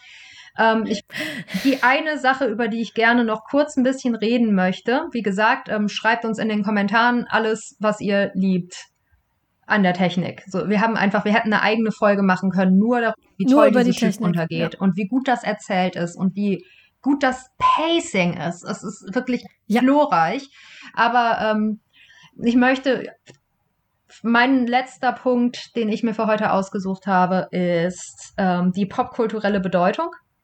Die es für mich gleichzeitig trotz allem, insbesondere im Kino mit anderen Leuten, auch schwer gemacht hat, manchmal den Film zu gucken, weil der Film zu Tode gememt ist, gewissermaßen. Mm, ja. ähm, es ist, es gibt fast keine Szene, die nicht eine in, auf die eine oder andere Art und Weise unglaublich tief in der Popkultur, in die Popkultur eingraviert ist. Ähm, deswegen fiel es mir auch schwer. Ich finde die Dialoge teilweise cheesy, wirklich. Ähm, ja, das sind sehr so. 90er Jahre Dialoge, das muss man schon sagen. Ja. Aber gleichzeitig sind da einfach furchtbar viele Zitate drin. Jack, ich fliege. Ähm, ja. die, die, die ich nicht mehr hören kann, ohne dass ich sofort so einen, einen Wust an Paratext und kulturellen Echos bekomme. Und das ähm, da aus irgendeinem Grund habe ich da diesmal mehr drauf geachtet. Vielleicht, weil ich wusste, dass wir diese Folge aufnehmen, vielleicht, weil ich mit Freunden im Kino war, ich weiß es nicht, aber es war für mich sehr, sehr greifbar in dem Moment. Oder, und, und es ist, Leute machen sich darüber lustig. Aber gleichzeitig zeigt mir einen Film, der so, also zeigt mir einen Marvel-Film, einen Blockbuster der letzten zehn Jahre, der so viele ikonische Szenen hatte, die man, die Leute, die den nie gesehen haben oder ihn ewig nicht gesehen haben, sofort überall erkennen. Das, wenn sie vorne stehen und sie sagt, Jack, ich fliege. Die Ich bin der König der Welt-Szene. Ähm, sogar die Tanzszene. Die Autoszene, die Szene mit ihrer Hand da an, an der Scheibe. Die Szene, in der er sie malt diese elende blaue Diamantkette. Noch und nöcher gibt es Einstellungen, Szenen. Es war so prägend und ja in jedem Bereich. Und das, der, die eine Sache, an die ich erinnern möchte, weil ich die vergessen hatte und in diesem Moment prasselte sie plötzlich auf mich ein. Ich war knapp zu jung für Titanic, aber ich war in der fünften Klasse, als Oops, I Did It Again von Britney Spears rauskam. Ich weiß nicht, ob du dich an die Bridge von Oops, I Did It Again erinnerst. Mitten in diesem Lied, in der Radioversion, nicht in irgendeiner Albenversion, was auch immer, in der Version, die ganz normal im Radio läuft, gibt es anstelle einer Bridge ein Gespräch zwischen ihr und ihrem Boyfriend. Und ja, er sagt, genau. Britney, bevor du gehst, gibt es hier was, was du haben sollst. Und sie sagt, oh, aber ich dachte, die alte Frau hat sie am Ende ins Meer geschmissen. Er sagt, oh. well, baby, I went down and got it for you. It for und sie you. sagt, oh, you shouldn't have. Und dann geht's wieder zum letzten Refrain. Das hatte ich vergessen. Das aber ich, ich, kannte die, ich kannte die Line noch. Das ist nicht, wie gesagt, das ist keine Albenversion, das ist nicht das Musikvideo. Das Dieser ist die Dialog Radioversion. permanent im Radio. Das, äh, weißt du, ich, ich hatte das vergessen und ich sah diese Kette und plötzlich dachte ich, oh mein Gott, dieses, dieses Britney Britney, Spears Video und dieses Britney Spears Lied und oh mein Gott, es, es zog sich, also der, der Nachhall dieses Films in, nicht mal im Filmischen, im Filmischen mit Sicherheit auch, aber in der Popkultur, in der Popmusik, in der Mode, überall, überall war dieser Film über Jahre hinweg. Das, äh, das kann man sich im Nachhinein gar nicht mehr vorstellen. Und das Man- ohne man Franchise, ne? Das ohne, dass Ohne danach Franchise, wieder der ja. nächste Film kam. Das ohne, dass es eine Fortsetzung gab, ohne dass es irgendwas damit noch zu tun hatte, kann problemlos ein paar Jahre später immer noch alles auf diesen Film referieren und er ist immer noch das Größte, was es jemals gab, gefühlt. Und ehrlich gesagt ist er auch erst durch Franchises abgelöst worden. Das nächste, was so groß war, waren Herr der Ringe und Harry Potter, die Ringe. den Vorteil hatten, dass sie lange liefen. Ja. Ich hatte so einen Meme-Moment, als es losging, als sie anfing zu erzählen und sagte, äh, es, es, es, es ist 84 Jahre her, weil ich dieses It's been 84 Ja. years Meme andauernd benutze und dann ist mir aufgefallen, ich benutze das falsch. Weil die Szene geht ja, sie, er sagt, sagen Sie alles, was ihn, ich habe ihn auf Deutsch geguckt, ich habe den auf Englisch vielleicht einmal gesehen, der ist für mich Deutsch. In meinem Kopf Ja. ist der Deutsch. Ich habe ihn Dialoge jetzt zum ersten Mal auf Englisch gesehen. Ja. Ähm, und ähm, er sagt das eben, ne, dieser Forscher sagt, sie, sagen Sie alles, was Ihnen einfällt. Und sie seufzt so und sagt, es ist 84 oder 85, keine Ahnung, 84 Jahre her. Und er unterbricht sie, er unterbricht sie und sagt, das ist nicht schlimm. Ich weiß, es ist lange her, aber sagen Sie einfach alles, was Ihnen einfällt. Und sie guckt ihn an mit so einem Todesblick und sagt, es ist 84 Jahre her. Und ich kann mich noch erinnern, wie die Farbe, die frische Farbe gerochen hat. So nach dem Motto, Junge, ich rede hier, halt die Klappe. Und das Meme ist ja, ist ja falsch deswegen, weil es wird ja benutzt im Kontext von, es ist so lange her, das kannst du dann von mir nicht erwarten. Und ich benutze das auch in diesem Kontext. Aber es ist falsch. Wir machen genau das, was der Forscher macht. Wir unterbrechen Rose, lassen sie nicht ausreden.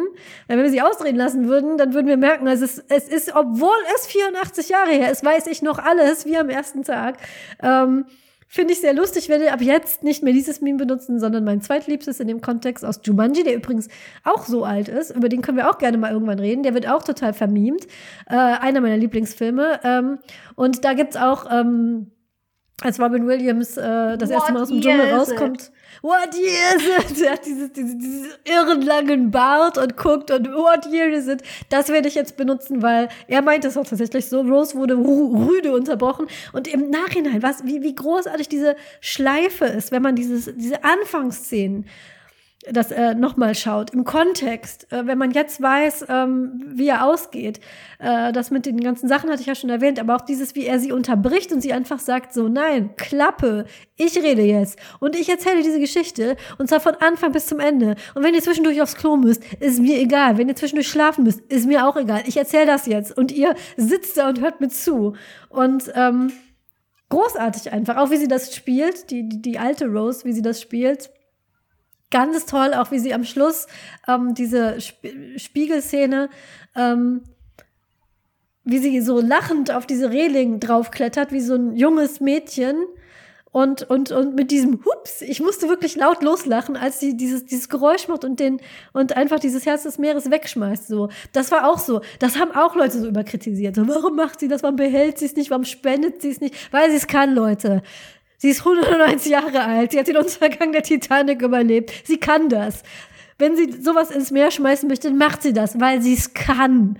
Ja, Life Goals wieder. Aber ja, der Film ist so im, im popkulturellen Gedächtnis, man kriegt das auch gar nicht, das ist wie Werner beinahe. man kriegt es nicht, das ist, wenn man es wollte, man kriegt es nicht mehr raus. Aber der hat es halt auch verdient. Also ich finde es einer dieser Ja. Filme, die es verdient haben und die man auch immer und immer und immer wieder gucken kann und sollte. Weil einem so viel mehr Ebenen. Äh, ich könnte eine ganze Podcast-Folge darüber machen, wie das ist, den als Elternteil zu gucken. Weil ähm, ich habe nicht geweint bei Titanic, weil ich nicht bei Filmen weine, nicht weil ich irgendwie cool bin, sondern aus irgendeinem Grund weine ich bei Filmen nicht. Ich habe, glaube ich, bei drei Filmen geheult und einer davon war Schindlers Liste. Ähm, ich weiß nicht, warum ich bei Filmen nicht weine. Vielleicht sollte ich mal eine Therapie machen. Keine Ahnung. Das liegt nicht daran, dass es irgendwie erstrebenswert wäre. Aber ähm, ich habe bei König der Löwen geweint und danach nie wieder aufgehört. nie wieder aufgehört. Ähm, mein Mann da, weint dafür in den Film. Das ist vielleicht, hat der das übernommen, keine Ahnung. Ähm, aber jetzt, wo ich fast geweint hätte, sind, sind, sind, die, sind die Szenen mit, mit, den, mit den Kindern und den Eltern. Die Szene, die mir jetzt am meisten im Gedächtnis geblieben ist, ist so eine total relatable Szene. Gar nicht die, wo irgendein Kind stirbt oder es ist ganz schrecklich, diese Mutter mit dem erfrorenen Baby, furchtbar, keine Frage. Aber die, die mich am meisten gepackt hat, war, Jack und ein Vater stehen beide an der Reling und versuchen ihren Frauen gut zuzureden, bitte doch auf dieses Liveboot zu gehen, um Himmels Willen. Geht doch auf dieses Liveboot, kümmert euch nicht um mich, geht da drauf. Es ist so parallel. Er redet auf ja. Rose ein, Cal redet auf Rose und dann ist dieser Vater. Und da ist eine Frau mit zwei Töchtern. Und die, die, Töchter wollen nicht gehen. Die sagen, bitte komm, Papa, du musst doch auch mit. Und er steht da und sagt ganz stoisch, das ist schon in Ordnung. Das da ist das Boot für die Mamas und die Kinder. Da kommt noch ein Boot für die Papas. Da bin ich dann drauf und bis dahin, dann sehen wir uns wieder. Und das ist einfach so ja. eine archetypische Sache, die wirklich man macht. Man erzählt Kindern so viel Bullshit, damit sie keine Angst haben ja. müssen. Das wird alles gut enden. Du brauchst keine Angst haben. Das, wenn man überhaupt nicht weiß. Was ich meinen Kindern in der Pandemie alles erzählt habe und ich hatte keine Ahnung, immer, das ist in Ordnung, wenn ihr jetzt in die Schule geht, äh, das mit den Masken, das funktioniert und das mit der Impfung, das funktioniert, ihr braucht keine Angst haben, das wird alles gut enden und ich hatte keine Ahnung, ob das so sein wird, aber das Letzte, was ich wollte, ist, dass meine Kinder Angst hatten, sondern ich wollte so, ich nehme die Angst, ja, ja. ich nehme das für euch. Und das ist so ein Elternmoment. Und was ich dann in dem Podcast erfahren habe, das ist ein echtes Gespräch. Was, es gibt eine Seite, die kann ich sehr empfehlen. Da haben Leute ähm, ähm, äh, zusammengetragene ähm, Interviews mit Überlebenden ähm, aufgezeichnet, äh, die verskriptet und die sind alle auf dieser Website zu finden. Und es ist tatsächlich nachempfunden, nicht eins zu eins, aber es ist ein Gespräch, was überhört wurde zwischen einem, ähm, einem, einem Vater und seiner äh, Frau mit, mit, mit, mit den Kindern. Das hat wirklich jemand so, ja. das, das, es klingt super dramatisch und total kitschig, aber das hat tatsächlich ein echter Vater gesagt. Und das fand ich so hart in dem Moment. Und noch härter, als ich erfahren habe, dass das nicht ausge dass ich das nicht James Cameron ausgedacht hat, sondern dass das tatsächlich so passiert ist. Also, ja. Also darüber könnte ich eine ganze andere Folge füllen. Die, in was für einer, wir hatten schon mal eine Episode über irgendwas, was für eine, was für eine Tiefe, hier, ähm, dieses Geheimnis des siebten Zauberers. Ja wie gut etwas ist, ähm, ob, Bild, ob Buch, ob Film, ob Spiel, wenn man das in verschiedenen Phasen seines Lebens rezipiert und trotzdem nimmt man was mit in jeder Phase. Und so ein Film ist Titanic. Ich habe den, das war ein anderer Film, den ich gesehen habe. Ja. Ein komplett anderer Film, weil ich habe ihn aus der Perspektive einer über 40-Jährigen mit Kindern gesehen. Und damals habe ich ihn gesehen aus einer, ich bin immer noch ganz geflasht, dass ich so alt war wie Rose. äh, aus, aus einer, jemand, die genauso alt war wie äh, die Protagonistin. Und trotzdem nimmt man Dinge mit und das ist eine Leistung. Ja. Eine, weil ich glaube, also, ohne jetzt hier in zu viel Marvel-Bashing zu verfallen, gibt bestimmt ganz großartige Marvel- und Superheldenfilme, aber ich glaube, wenige von diesen Superheldenfilmen machen das. Dass man ähm, verschiedene Sachen mit. Äh, Spider-Man, der, der Sam Raimi Spider-Man ist dann eine äh, Ausnahme, weil den finde ich, kann man sich auch äh, heute noch angucken und äh, in verschiedenen Altersphasen. Aber jetzt, ja, erzählt mir mal, sag mir einen Film, der das, der, der so funktioniert. Es gibt nicht viele, es gibt sie natürlich. also es gibt, es gibt schon viele, aber es gibt wenig Blockbuster, die so funktionieren. Ich glaube, ja. das ist der entscheidende Ja, natürlich gibt Part. es viele. So. Ja, genau. Ähm, ne, natürlich es gibt, gibt es jede Menge großartige Filme, die du immer wieder sehen, ja, sehen kannst, aber Blockbuster ja, sind oft nicht so ausgerichtet. Ja. Und das ist ja auch das Besondere an diesen 90er Jahre Blockbustern, dass die besser gealtert sind als die meisten anderen Blockbuster. Also, ich habe vor ein paar Jahren Jurassic Park im Kino gesehen und der funktioniert immer noch genauso gut. Ja. Ähm, ehrlich gesagt, Einige ich sind ganz weiß nicht, ob ich dafür ins Kino ja. gehen würde, aber jedes Mal, wenn Independence Day im Free TV läuft, gucke ich den, weil er so eine bestimmte Form von, und das ist das, was ich am Anfang gesagt habe, mit das sind so Filme, die genießen es zu gucken. Die thematisieren Ja. auch Blick. Das Ja. Angucken ist ein großes Thema in diesen Filmen. Und dadurch holt es einen ab, weil man ins Kino geht, um zu gucken.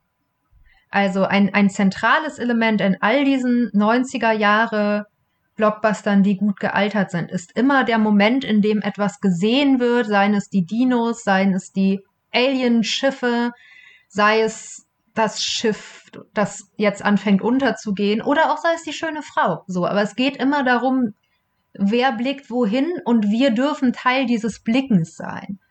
Und das, Ich äh, es klingt jetzt immer so, so alt- und kulturpessimistisch, so meine ich das gar nicht. Äh, es, auch die, zwei, die 2010er hatten Mad Max Fury Road und ich will mich über nichts beschweren. ja, Aber ähm, das war was, was halt relativ üblich war in diesen Blockbustern und was ich mhm, so genau, es war in den üblicher. 2000er Blockbustern nachher der Ringe nicht mehr hatte.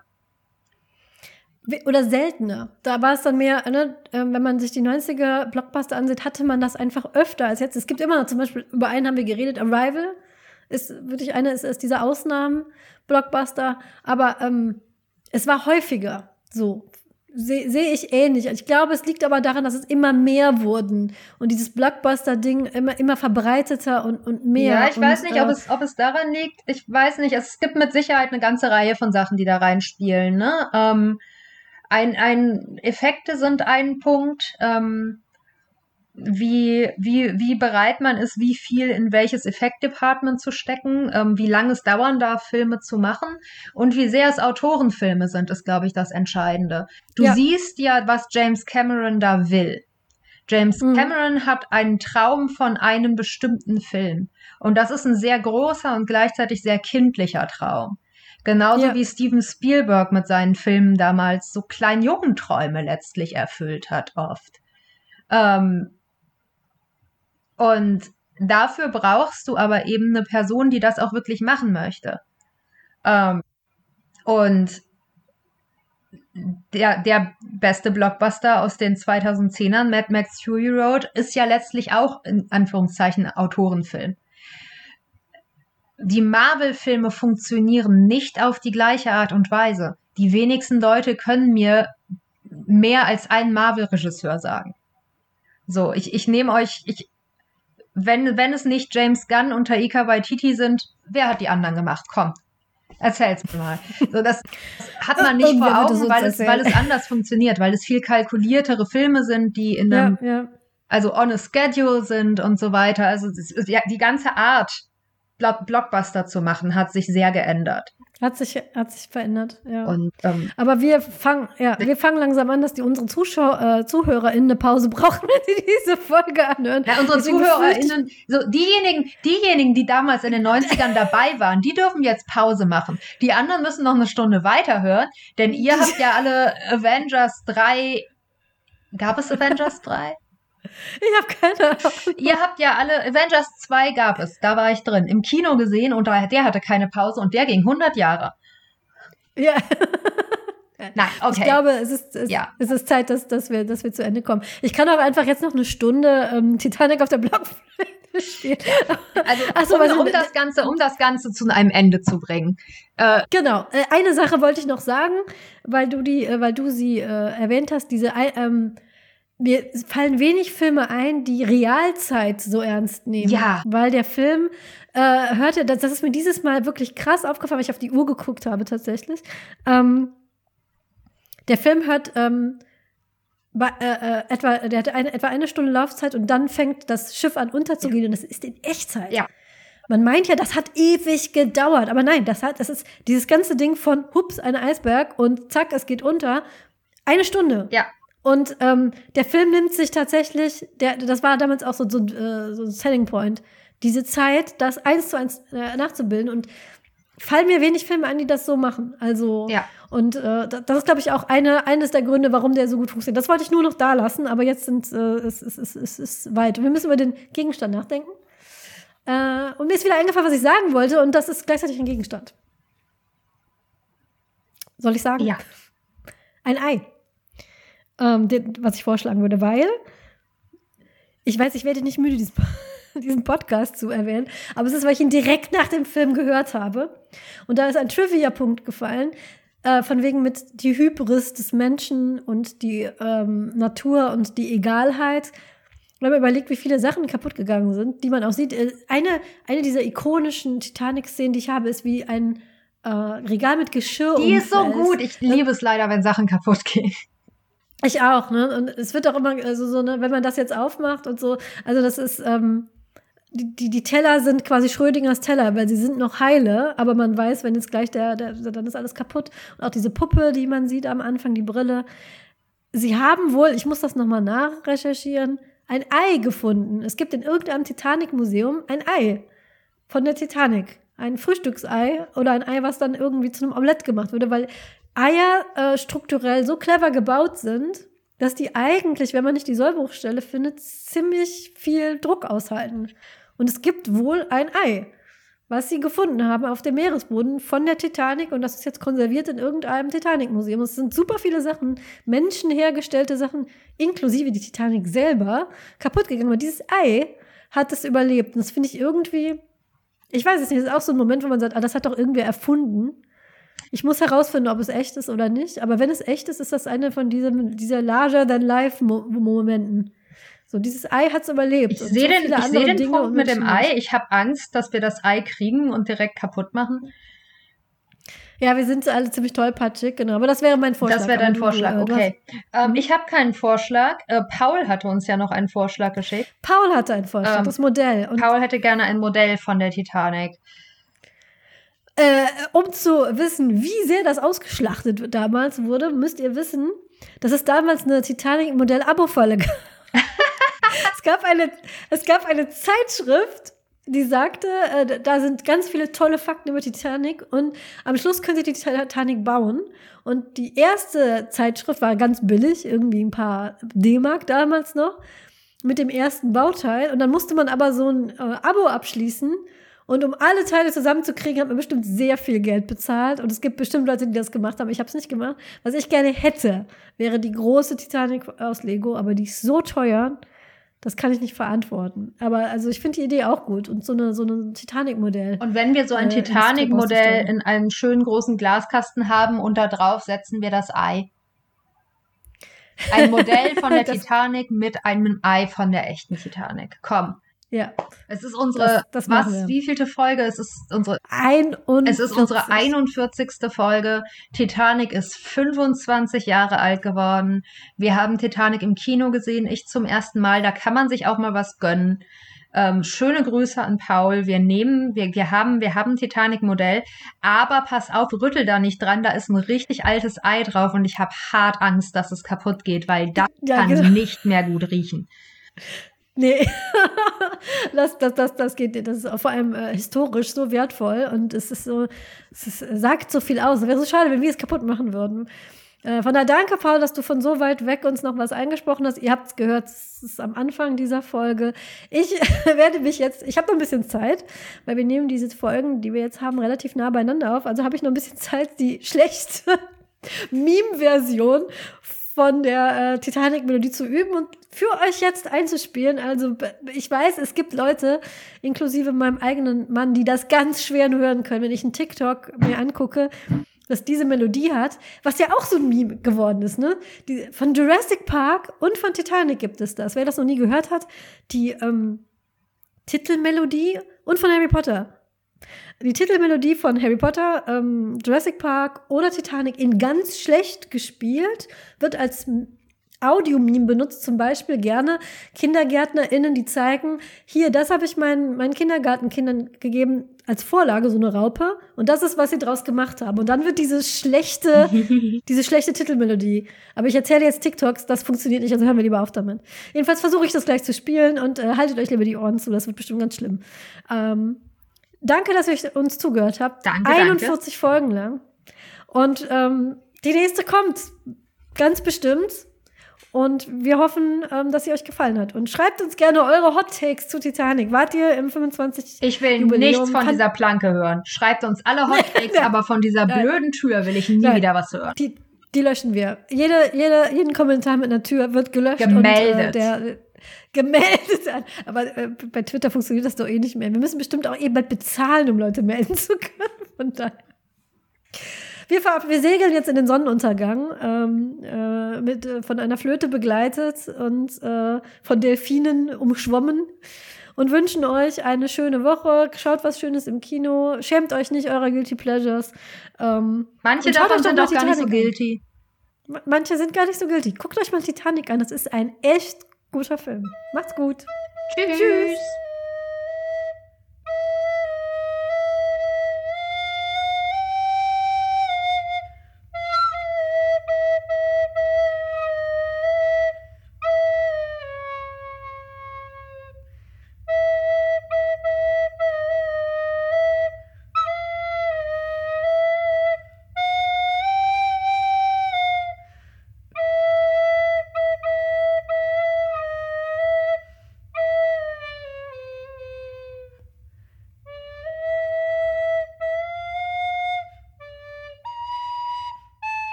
Podcast ist Teil des Netzwerks Die besten Podcasts der Welt.